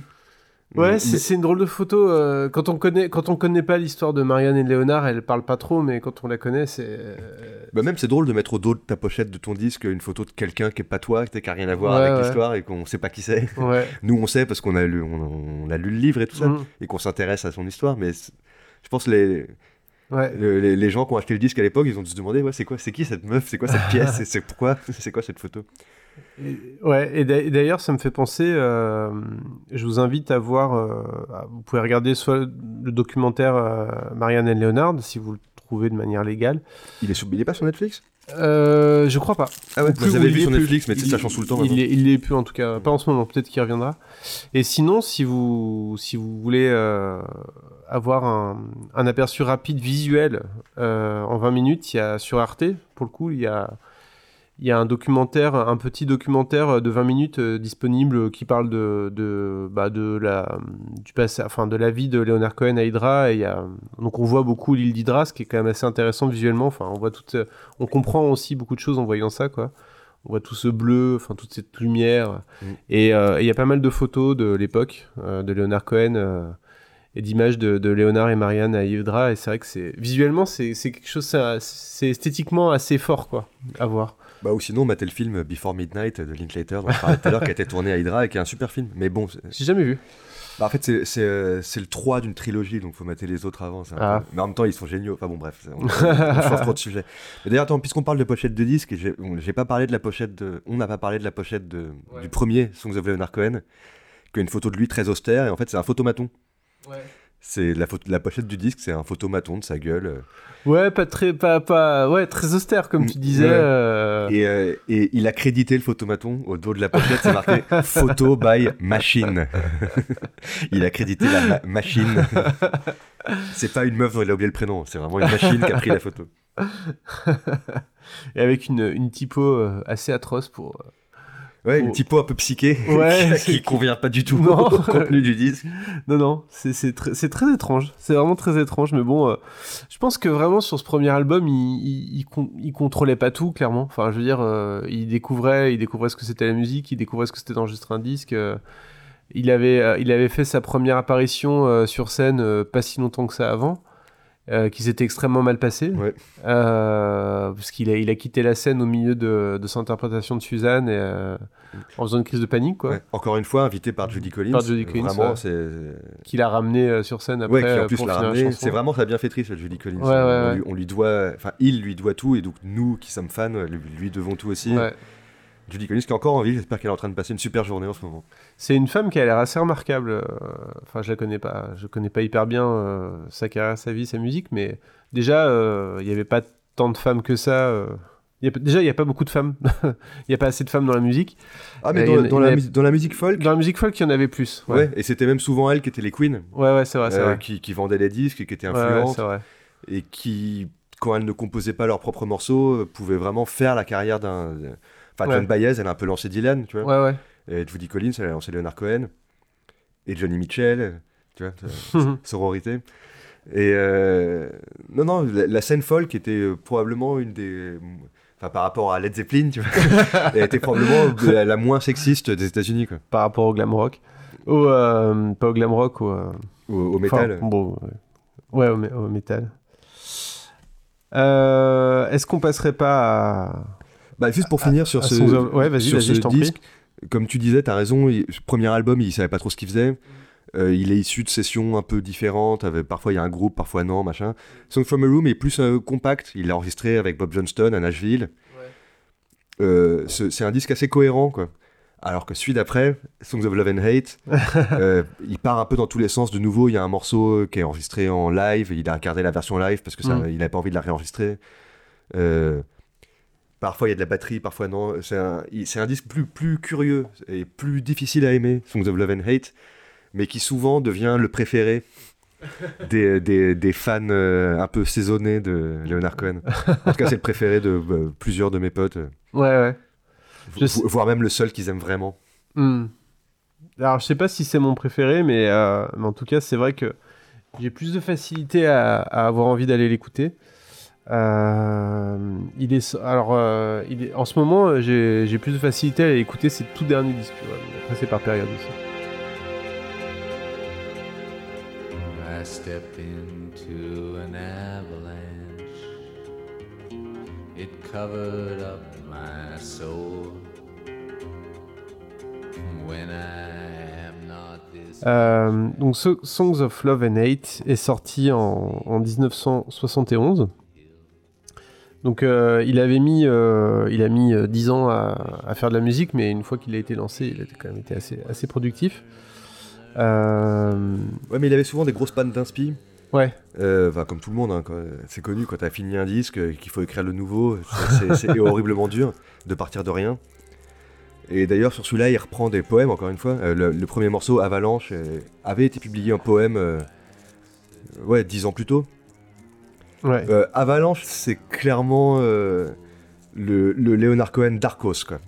Là, on est vraiment dans. euh, si on se fait une image de Leonard Cohen Dark, euh, bah, C'est- cette- chanson-là l'illustre parfaitement, quoi. C'est une chanson qui est, c'est un album qui est bien illustré par sa pochette. hein. Euh, typo noir, fond blanc, euh, un visage gris, un sourire inquiétant euh, sur la pochette. C'est, euh, ça, ça dit bien, euh, ça dit bien ce que ça va être quoi. Et au Et- dos de la pochette, une citation qui est également un poème. euh, Enfin, un poème, c'est même pas un poème, c'est très court, c'est deux phrases. C'est écrit au dos. euh, Un haïku. ouais, une sorte de haïku. Ils ont enfermé un homme qui voulait contrôler le monde. Les idiots, ils se sont trompés d'homme. On ouais. dirait, on dirait vraiment une, tu sais, une phrase sur une jaquette de VHS. Ouais, c'est vrai. ouais, Ouais, je m'a- je m'adresse ce film. Grave. Euh. Demolition Man. Ouais, Bah, D'ailleurs, il y a une chanson euh, qui s'appelle Last Year's Man. Ça, ça pourrait être le titre du film, ouais, c'est vrai, c'est vrai. L'homme de l'an passé. L'homme de l'an passé, ouais. Un, encore un morceau très très noir comme euh, Dress Rehearsal Rag. Ah ouais. extrêmement noir. Une chanson, encore un suicide, encore un, un suicide raconté en chanson. Mais alors, euh, bah du coup, ouais, euh, Avalanche, on a commencé à en parler. C'est c'est une, c'est une chanson euh, dont il n'est pas évident de comprendre euh, un sens ou le sens. En tout cas, y en a-t-il un? Est-ce est-ce que y a l'objectif? Est-ce qu'il y en a un ou pas? Je suis pas sûr. Bah, comme, comme la plupart de ses meilleures chansons, il y a, y un- il y a un mystère Ouais, et il est très fort en ça. En, euh, dire beaucoup, avec, comme je disais tout à l'heure, l'économie de mots, dire Ouais. beaucoup avec peu de mots. Il est encore plus fort pour dire pas beaucoup et nous laisser deviner le reste. Quoi. Ce qui est, ce qui est quelque chose que, de, que je trouve euh, dans la démarche euh, extrêmement élégant. Par ailleurs, enfin, d'avoir euh, l'élégance de de pas nous- de pas obliger de pas nous obliger à nous enfermer dans une interprétation, dans une compréhension et de, de laisser libre chacun un peu d'aller où il veut. Je sais pas si c'est de l'élégance ou si c'est de la. C'est peut-être de la coquetterie aussi, ou, ou- ou- ou de la timidité. Peut-être. ou juste une façon d'écrire qui- qu'il a, il a vu que ça marche, enfin tu vois. Mhm. Mais en tout cas, euh, ouais, il est très très très très fort euh, Mm. en, en ça et c'est vraiment, euh, ouais, c'est un plaisir. Ouais, c'est tout. Enfin, voilà, quand tu, quand tu commences à aimer un truc, c'est un plaisir d'analyser qu'est-ce qu'il a voulu dire Mm. par là, et c'est encore plus un plaisir quand tu n'y arrives pas. Comme, Ouais. comme certains films de Lynch où Ouais. la réponse c'est qu'il n'y a pas de réponse en fait. La réponse c'est que c'est que c'est que c'est qu'il n'y en a pas, c'est que c'est une question et que et que c'est ça qui est cool. C'est marrant parce que chez Lynch, je trouve que c'est de la coquetterie et souvent, pas toujours. Euh, parfois, souvent, peu importe. Et, euh, et là, j'ai jamais eu ce, ce sentiment-là, mais euh, bon, en tout cas, la- l'analogie me paraît valable. hein. Mais surtout, ce qui est intéressant, c'est qu'une chanson comme Avalanche, quand tu l'écoutes, bon, en général, quand tu l'écoutes, c'est pas forcément que tu veux te mettre de bonne humeur, mais, mais tu peux vraiment, tu peux vraiment la ressentir et tu peux la ressentir et essayer un peu de, de, de la faire plaquer à ce que tu ressens à ce moment-là d'une façon différente, quoi. Enfin, suivant les jours, suivant ce que tu vis, suivant ce que tu as envie de- d'en faire. Bah, en tout cas, là, je pense que c'est une chanson d'amour. Enfin, en tout cas, il s'adresse à une femme. Le, Ouais. le, narrateur, c'est lui, et le Mm. you, c'est une femme. Mm. Parce que non, ça, on, a, on a bien fait d'en parler d'ailleurs sur d'autres chansons. C'est intéressant qui est le narrateur et qui est le you Mm. à qui il s'adresse. Euh, parce que sur ce même album, il y a une chanson qui s'appelle Famous Blue Raincoat. Ouais. Là, c'est carrément une lettre qui- qu'il écrit. Euh, ça, ça se comprend petit à petit et ça devient évident à la fin, puisque les derniers mots de la chanson sont sincèrement L. Cohen. Donc il signe, il signe à la fin, c'est une lettre. quoi. C'est une lettre qu'il écrit à, à un ami. On, on comprend qu'il y a une histoire de ménage à trois, enfin de, de triangle amoureux plutôt. Ouais. Mais ça reste un peu mystérieux aussi. Mm. On ne sait pas. Il s'adresse à quelqu'un qui connaît l'histoire. Euh, Surtout que le- le- le- le- l'imperméable de Famous Blue Raincoat, c'était plus, plus un. Ça fait référence à un, un vêtement qu'il avait lui, je crois. Ouais, exactement. Du coup, peut-être qu'en fait, il a inversé l'histoire. Ouais. En fait, le you à qui il s'adresse, c'est lui, et le Mm. I qui parle, c'est son pote. Mm. Il a inversé les rôles. On sait pas, mais, mais, mais c'est bien qu'on sache pas. Ouais. Et je trouve, je trouve que c'est un album où, euh, pour moi, je trouve que les chansons sont plus faciles à. Je trouve les chansons plus accessibles. Je sais pas si t'es es, d'accord avec ça, mais en tout cas, je trouve qu'elles sont plus faciles à écouter euh, sans forcément avoir besoin de se plonger dans le, dans le texte ou dans, le, dans, le, dans les mots pour avoir une expérience. euh. C'est des chansons que j'écoute plus facilement, en tout cas, euh, juste d'un point de vue mélodique. Quoi. Euh, Euh, Est-ce que c'est parce qu'il a gagné en maturité sur sa façon de composer ou je sais pas, ou c'est juste euh, un hasard? En tout cas, là, il- effectivement, il y a moins de changements de clés fous, comme sur les Ouais. deux premiers disques. Comme s'il commence à comprendre euh, Mm. ce qu'il faut faire et ce qu'il faut pas faire. Mm. Mais moi, j'aimais bien quand il faisait ce qu'il fallait pas faire. mais c'est vrai que là, du coup, ouais, c'est plus propre, c'est mieux, c'est mieux. Plus propre, ouais. c'est c'est écrit comme c'est plus professionnel on va dire c'est plus Ouais. qualité professionnelle Ouais. et il y a des chansons euh, vraiment magnifiques euh, en, en groupe parce qu'entre temps il a commencé à, à pas mal tourner Mm. Il a joué au festival de l'Isle of White euh, bon, ça je pense que ça vaut le coup de le raconter un peu Ouais, bien sûr. le festival Isle of White a été un peu une catastrophe Euh, c'était donc en Angleterre, ils ont voulu faire leur Woodstock à eux. Et comme à Woodstock, les gens étaient pas contents qu'il faille payer l'entrée parce que c'était c'était contraire à Peace and Love, machin, etc. C'est pas normal de payer pour la musique. euh, nanana. Un débat sans fin. Et, euh, et carrément, il y, a des- il y a des artistes qui se sont fait bolosser sur scène pendant leur concert. Mm. Le, le truc a été filmé, donc on peut voir, il y a un film, il y a Johnny Mitchell, elle chante, et genre les gens le, la respectent pas, quoi. C'est c'est douloureux à regarder, vraiment, Ouais. parce que moi j'adore Johnny Mitchell, Ouais, ouais. ça fait de la peine et tout. Et lui, il arrive sur scène, défoncé, euh, parce que pendant toute la tournée, il était défoncé au LSD, à tout, euh, aux amphétamines, à tout ce qui traînait. À, à l'île de White, là, tu parles. Ouais. Et il arrive, c'est la nuit. Il arrive avec sa musique euh, pas du tout genre on va jouer fort et ça va emporter tout le monde. C'est pas les Who, c'est pas Hendrix. et il a chopé le public, on sait pas comment, Mm. Et il les a tenus dans sa main pendant euh, une heure. Quoi. Oui, parce que donc à l'île de White, pour reboucler sur ce que tu disais, c'était gratuit. Non, non. justement, c'était pas, c'était payant. c'était payant, mais il y avait quand même beaucoup, beaucoup plus de monde que ce qu'ils étaient capables de- Ouais, parce d'en que accueillir. rapidement, les- rapidement, les mecs ont pété les barrières et sont rentrés. Oui, c'est ça, quoi. voilà. Je me rappelais plus. Ouais, ouais, c'est ça. Et, et non content d'être rentré sans payer, il, il huait euh, les artistes qui étaient des vendus parce qu'ils faisaient payer les places de concert. Bon, c'est voilà. Mais le public, ça c'est quelque chose dont on se rend pas trop compte maintenant, mais le public avant dans les concerts, c'était vraiment vénère, quoi. Enfin, je veux dire, euh, quand tu lis, euh, encore plus pour certains types de musique, mais, euh, mais quand tu lis, enfin, là j'ai lu il y a pas longtemps les, les bouquins de, les bouquins de Peter Hook sur Joy Division et New Order, mais un concert sur deux, ça finissait en bagarre générale, quoi. Ouais, ouais, bah, il y a pas longtemps, j'ai rencontré un, un- un vieux qui, qui- qui aimait beaucoup les concerts et qui en a fait plein, plein, plein. Et du coup, je l'ai. On a discuté, enfin, on a discuté. Je l'ai écouté parler pendant 2-3 heures. Il m'a raconté, tu sais, le mec, il a vu les Doors en concert, et, Ouais. machin, etc. Et ouais, il me disait, il y avait, enfin, c'était impossible euh, d'échapper à une baston, quoi. Euh, enfin, lui, il a connu le rock and roll quand c'était le rock and roll, tu vois. C'est-à-dire, tu, tu vas, tu vas au concert. euh, euh, tu portes un cuir, euh, il y a des mecs avec des chaînes de vélo pour, euh, qui vont te piquer ton cuir à la fin. Et, genre- et- et c'est normal, c'est le tarif, ça fait partie de l'expérience. et, et donc, ouais, bien sûr, Leonard Cohen, il se retrouve là, tu vois, ouais, ça. avec sa musique, avec son petit costume et tout. et, hop, il a, il a réussi à, à calmer tout le monde. Enfin, c'est- fascinant. Et pour, pour, pour revenir, je, je reviens un peu sur ça parce que je trouve que c'est intéressant. Sur, euh, c'est dans, dans le, c'est dans le documentaire euh, Born on the Wire, où on le voit euh, à un concert. Bah, je crois que c'est sur la tournée. On le voit d'ailleurs à l'île de White, je crois, de- dedans.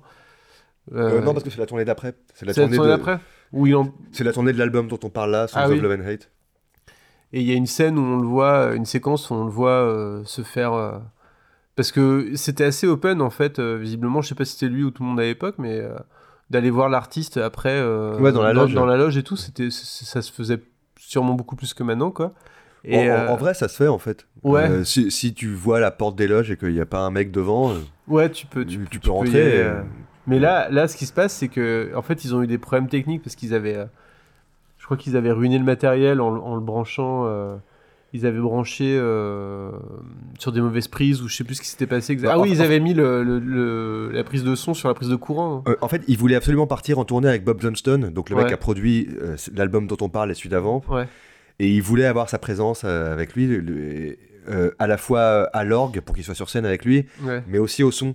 ouais, ouais. Ouais. Et euh, il faut jamais faire ça. Il faut jamais avoir un, un mec au son qui est pas à la console pendant Ouais, le concert. ouais, Oui, ça, ça paraît, ça paraît évident, mais. ah ouais, pourtant, quoi, euh, on- je connais des gens. Enfin bon, bref. et donc, ouais, il y a un concert où ça s'est mal passé, le son était pourri et les gens, sont, les gens viennent à la fin pour euh, se Mhm. plaindre et demander à être remboursés. Et d'ailleurs, il, il, il accepte, il dit Ouais, je vais vous rembourser. Et il, Il sort du fric de son portefeuille, quoi. Euh, ouais, sauf que comme il est en tournée en Europe, c'est des, billets de plein de pays différents et il sait même plus où il est.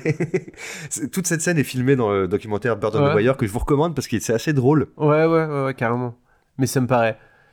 Ça, me- genre, je veux dire, si je vais voir Leonard Cohen en, en concert euh, et que c'est pas terrible, t'es genre, c'est pas grave, j'ai vu Leonard Cohen, tu vois. Mhm. Enfin, bon, évidemment, à l'époque, c'était pas pareil. Il avait sorti que deux ou trois albums, il était pas encore, euh, c'était pas encore euh, la légende que c'est devenu après, mais. Évidemment. Mais, euh, mais c'est trop, ça, me ça paraît tellement surréaliste d'aller voir un artiste pour lui demander à ce qu'il te rembourse parce que, te- parce que le concert était pas terrible. quoi. Mais, mais il le fait. Enfin, tu sais, genre, Ouais. il est là, genre, ouais, ouais, ok, ouais. Bah, je me souviens plus s'il demande à être remboursé ou c'est juste il se plaigne et lui, lui dit Ok, je ah oui, c'est vrai, t'as raison. Ouais, je crois que c'est plutôt ça. Mm. Mais donc, euh, si je parle de Isle of White, c'est parce que sur cet album, il y a la chanson euh, Let's Sing Another Song Boys qui Ouais. est enregistrée en live euh, Ouais. à l'île de White. Ouais, ouais, ouais. Et où, pour je ne sais quelle raison, il a choisi de mettre cette version-là et de pas, de pas la refaire en studio. Mm. D'ailleurs, il a eu raison, la version est magnifique, elle est sublime. Franchement, c'est un- une de ses plus belles chansons pour moi.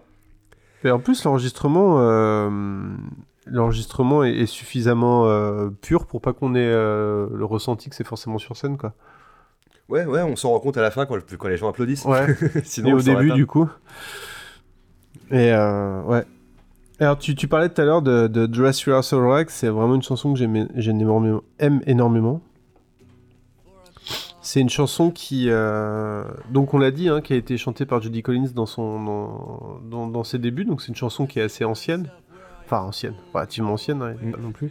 D'ailleurs, elle aussi a ses changements de clé curieux, euh, contrairement à tout le reste du disque. Comme- Alors, est-ce que c'est parce qu'elle vient de cette Ouais, époque-là parce qu'elle vient d'avant, justement. Et c'est une chanson qui. euh, C'est une chanson qui parle d'un. c'est- très drôle parce qu'en fait, c'est une chanson qui parle d'un. d'un homme qui est face à son miroir et qui se demande s'il va pas s'ouvrir les veines, Mm. qui a une, qui a une Encore un suicide. qui a une très forte envie de, de suicide. Et donc toute la chanson parle de ça. Enfin, c'est un monologue sur de, l'autodétestation et, euh, et, et qu'est-ce que je vais faire. Mais il y a un twist. à la fin, on apprend. Mais enfin, si on avait, si on a écouté, euh, si on se rappelle du titre de la chanson, on le sait dès le début. Qu'en fait, c'était pour de faux. C'était euh, une, une répétition ou, euh, Ouais, ou- une- ou le début d'un tournage. euh, c'était pour un film. Ouais, une, une dress rehearsal, c'est-à-dire au théâtre, on appelle ça la, la couturière. La, La- la- répétition en tenue. La répétition en tenue, ouais. Mm. Euh, ce qui est avant la, avant la, euh, avant l'avant-première. Mm. Et euh, je sais pas, moi j'ai toujours interprété comme étant un acteur en fait, Ouais. à, à cause du titre. Ouais. Un acteur face à son miroir avec les lumières, tu sais, on, on- on imagine les spots autour de- du miroir, tu vois, Ouais, comme, il y a dans les loges ça. de- de- des théâtres. Et qui se regardent et qui s'insultent en fait. euh. La chanson est racontée à la deuxième personne. Mm. Where's your famous? Where's your... Il se parle à lui-même, Ouais, il s'insulte, il se... il s'aime pas quoi. C'est l'histoire d'un mec qui s'aime pas tout simplement. ouais.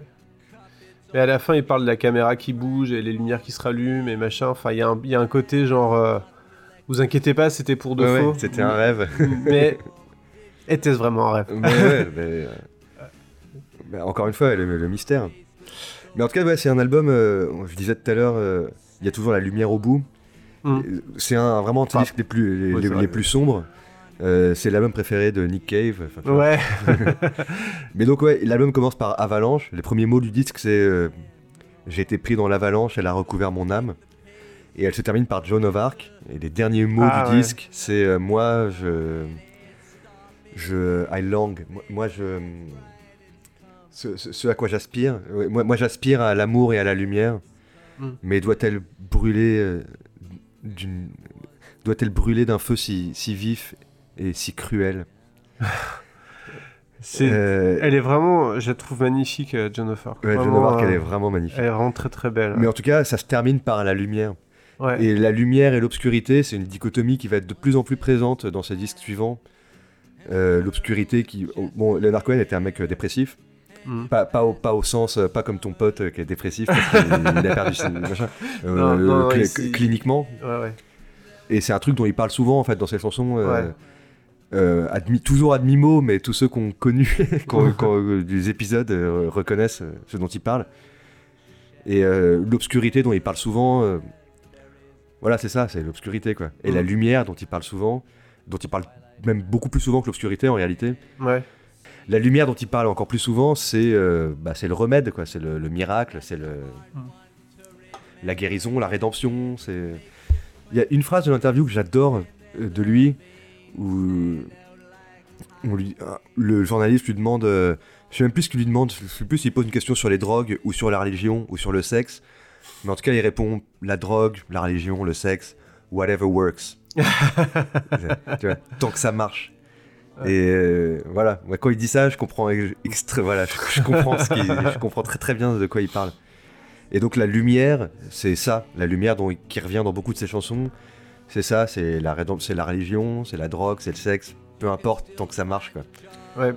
Parce qu'on a, on a, on a, on n'a pas trop trop parlé de son rapport à la religion euh, jusqu'à présent. Je pense qu'on en reparlera peut-être plus euh, plus tard.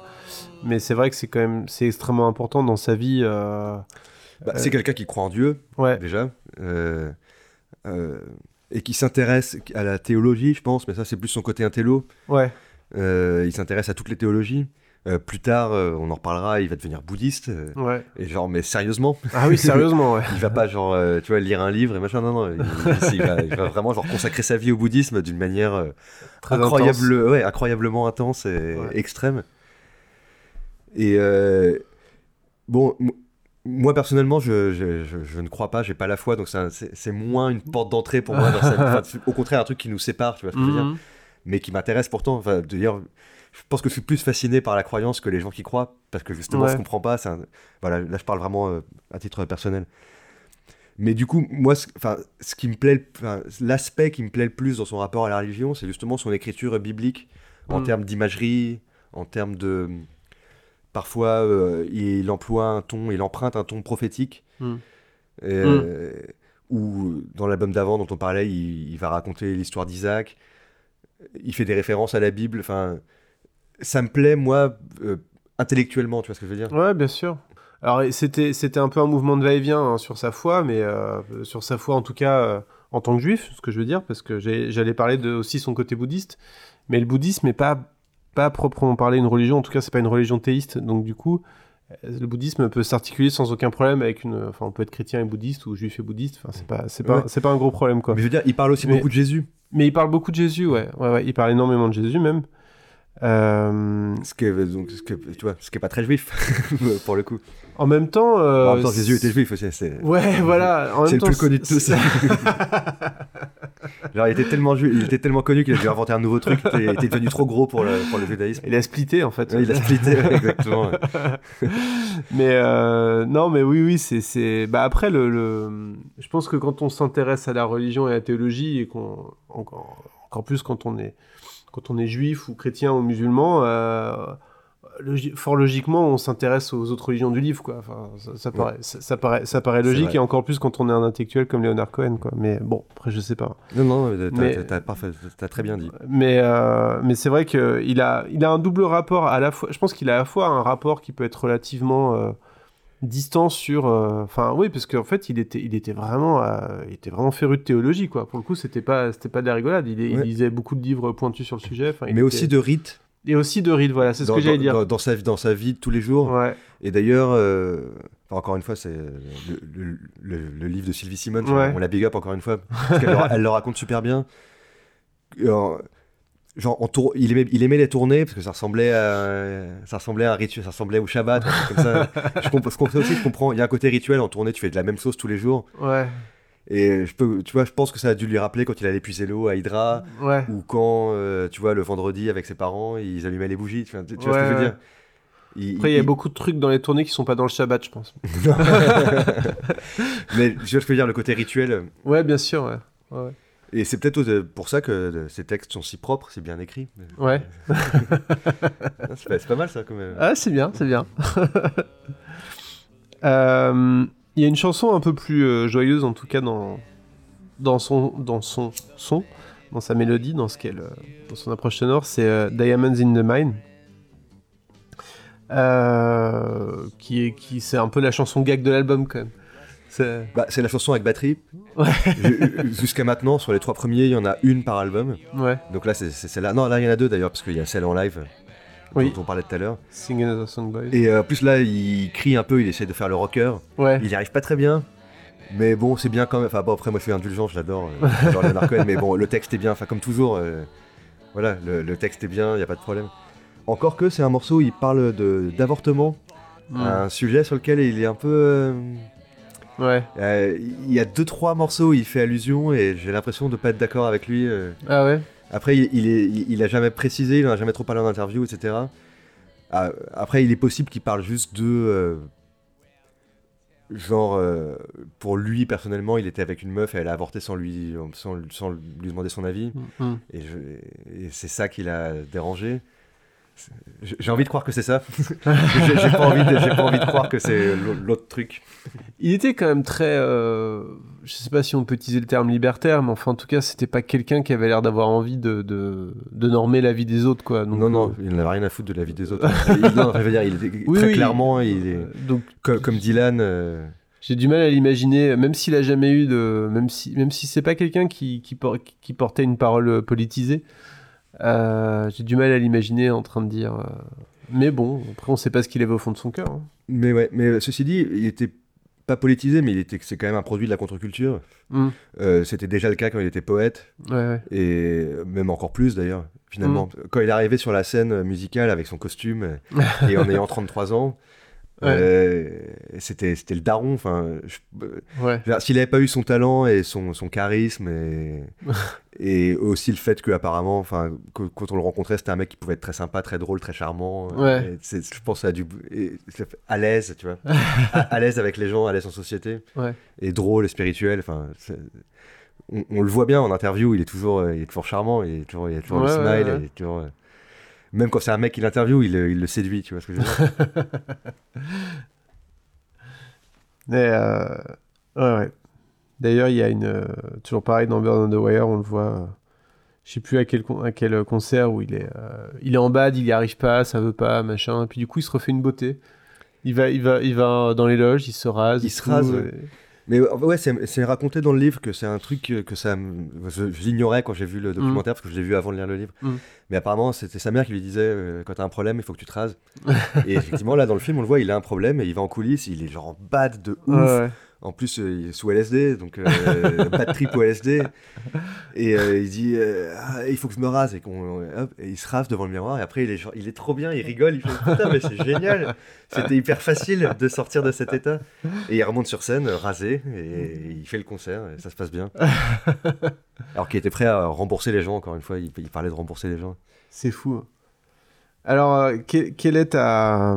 Je sais pas si tu veux redire quelque chose sur Famous Blow and Coat, mais on en a pas mal parlé tout à l'heure. C'est une, une chanson quand même assez marquante. Il y a eu un- même un, un album de reprise de Leonard Cohen par euh, Jennifer Warnes qui, euh, bah, qui commençait déjà à l'accompagner d'ailleurs euh, à ce moment-là, je crois. Ouais, Euh, Jennifer Warnes était choriste. euh, je crois ouais. que c'était plus tard. sur sa tournée, euh, sur, Mm. sur la tournée. euh, je crois qu'elle y, elle y est dans, le, dans, dans la tournée qu'on voit dans le documentaire. Ah, c'est vrai Ah, elle est Ouais. déjà, déjà, Ouais, ouais, Ah ouais, ouais. putain.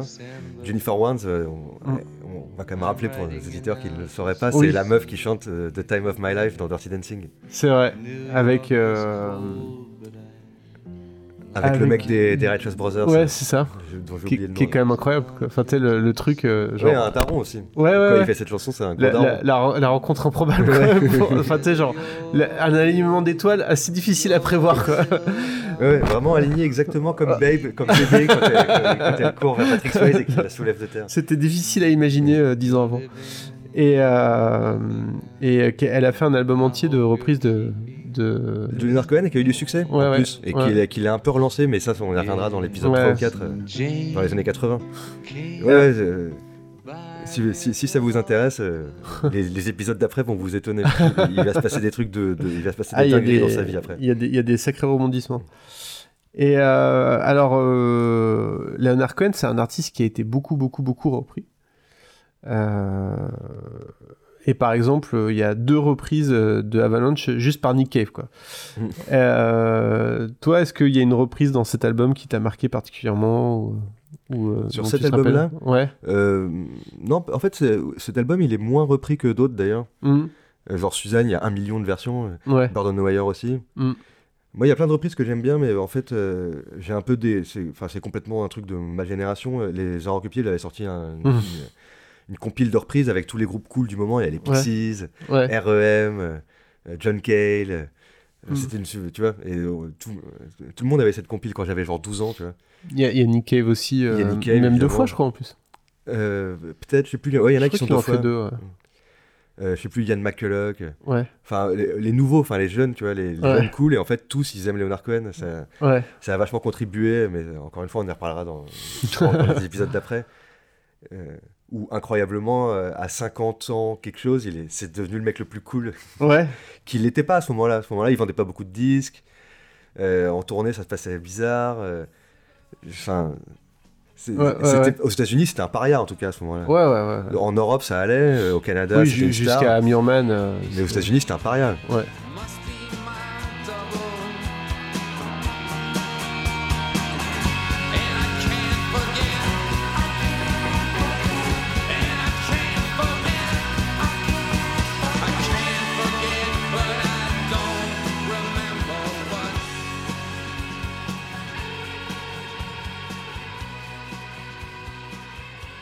Et du coup, ouais, donc cette compile, tu disais, il y en a une là-dedans euh, qui t'a marqué. euh. Euh, oh, y a- y a- Celle que j'aime le plus, c'est celle des Pixies, euh, I Can Forget. Ouais. Parce que vraiment, ils la reprennent euh, comme une chanson des Pixies, quoi. Ouais, ouais. et, ouais. c'est- et quand tu l'écoutes, bah, c'est une chanson des Pixies. C'est fou. de- Les Pixies, c'est un groupe qui me fascine par la simplicité de leur approche. euh, Mm. Juste, ils jouent, quoi. et ça ressemble aux Pixies. J'arrive pas à expliquer pourquoi. tu vois ce que je veux dire ils ont un- Et là, ils font I Can Forget, et c'est une chanson Mm. des Pixies. Et, et c'est génial, quoi. Bon, en tout cas, moi, je voulais quand même euh, mentionner euh, Jean-Louis Murat. Parce que. euh, ah bah oui. Parce que j'aime vraiment bien, euh, j'aime vraiment bien sa version de Avalanche euh, qui est sur cette compile aussi euh, du coup.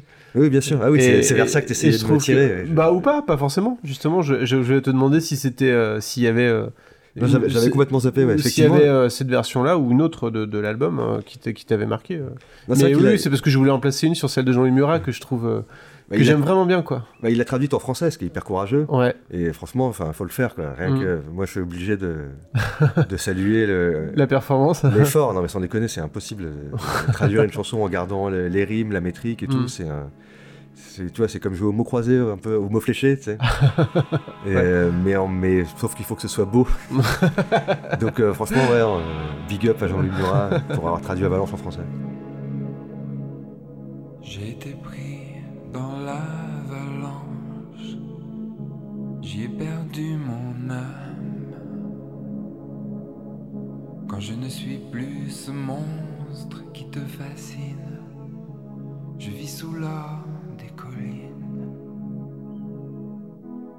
qui veux vaincre la douleur, tu dois apprendre, à me servir.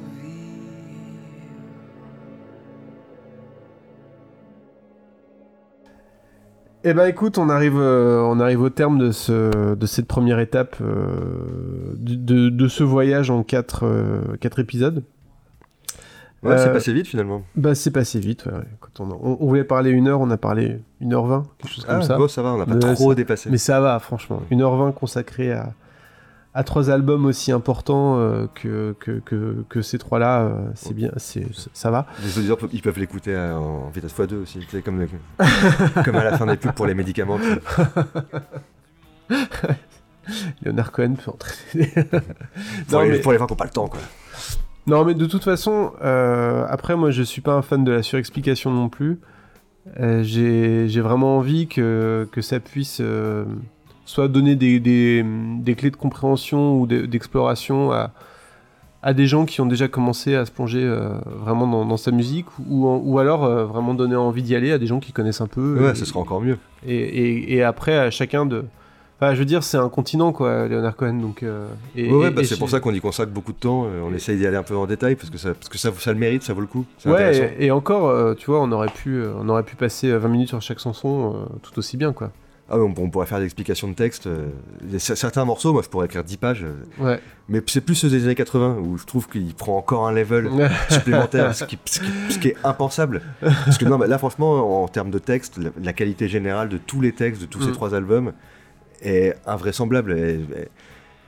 C'est franchement, enfin, personne n'écrit aussi bien que lui. Euh, Dans les années 60-70, euh, il y a des bons, hein, il y a Dylan, euh, il y a je sais pas Randy Newman, euh, Mm. mais mais il y a lui quoi. Mm. C'est fou quoi d'écrire aussi bien. Et, et- et ça va aller que en s'améliorant d'album en album. C'est ça qui est le plus incroyable avec lui. Bah écoute, merci à toi en tout cas, et puis on se retrouve très vite pour parler euh, des, Des trois, al- des, des trois albums suivants de, de sa carrière, qui vont être euh, New Skin for the Old Ceremony, euh, Death of a Ladies Man. Death of a Ladies Man, j'allais dire, t- dans ma tête c'est l'album avec Phil Spector, Ouais, c'est ça. L'album avec Phil Spector. vaste programme, et, et Recent Songs. À bientôt Ciao. Salut. pense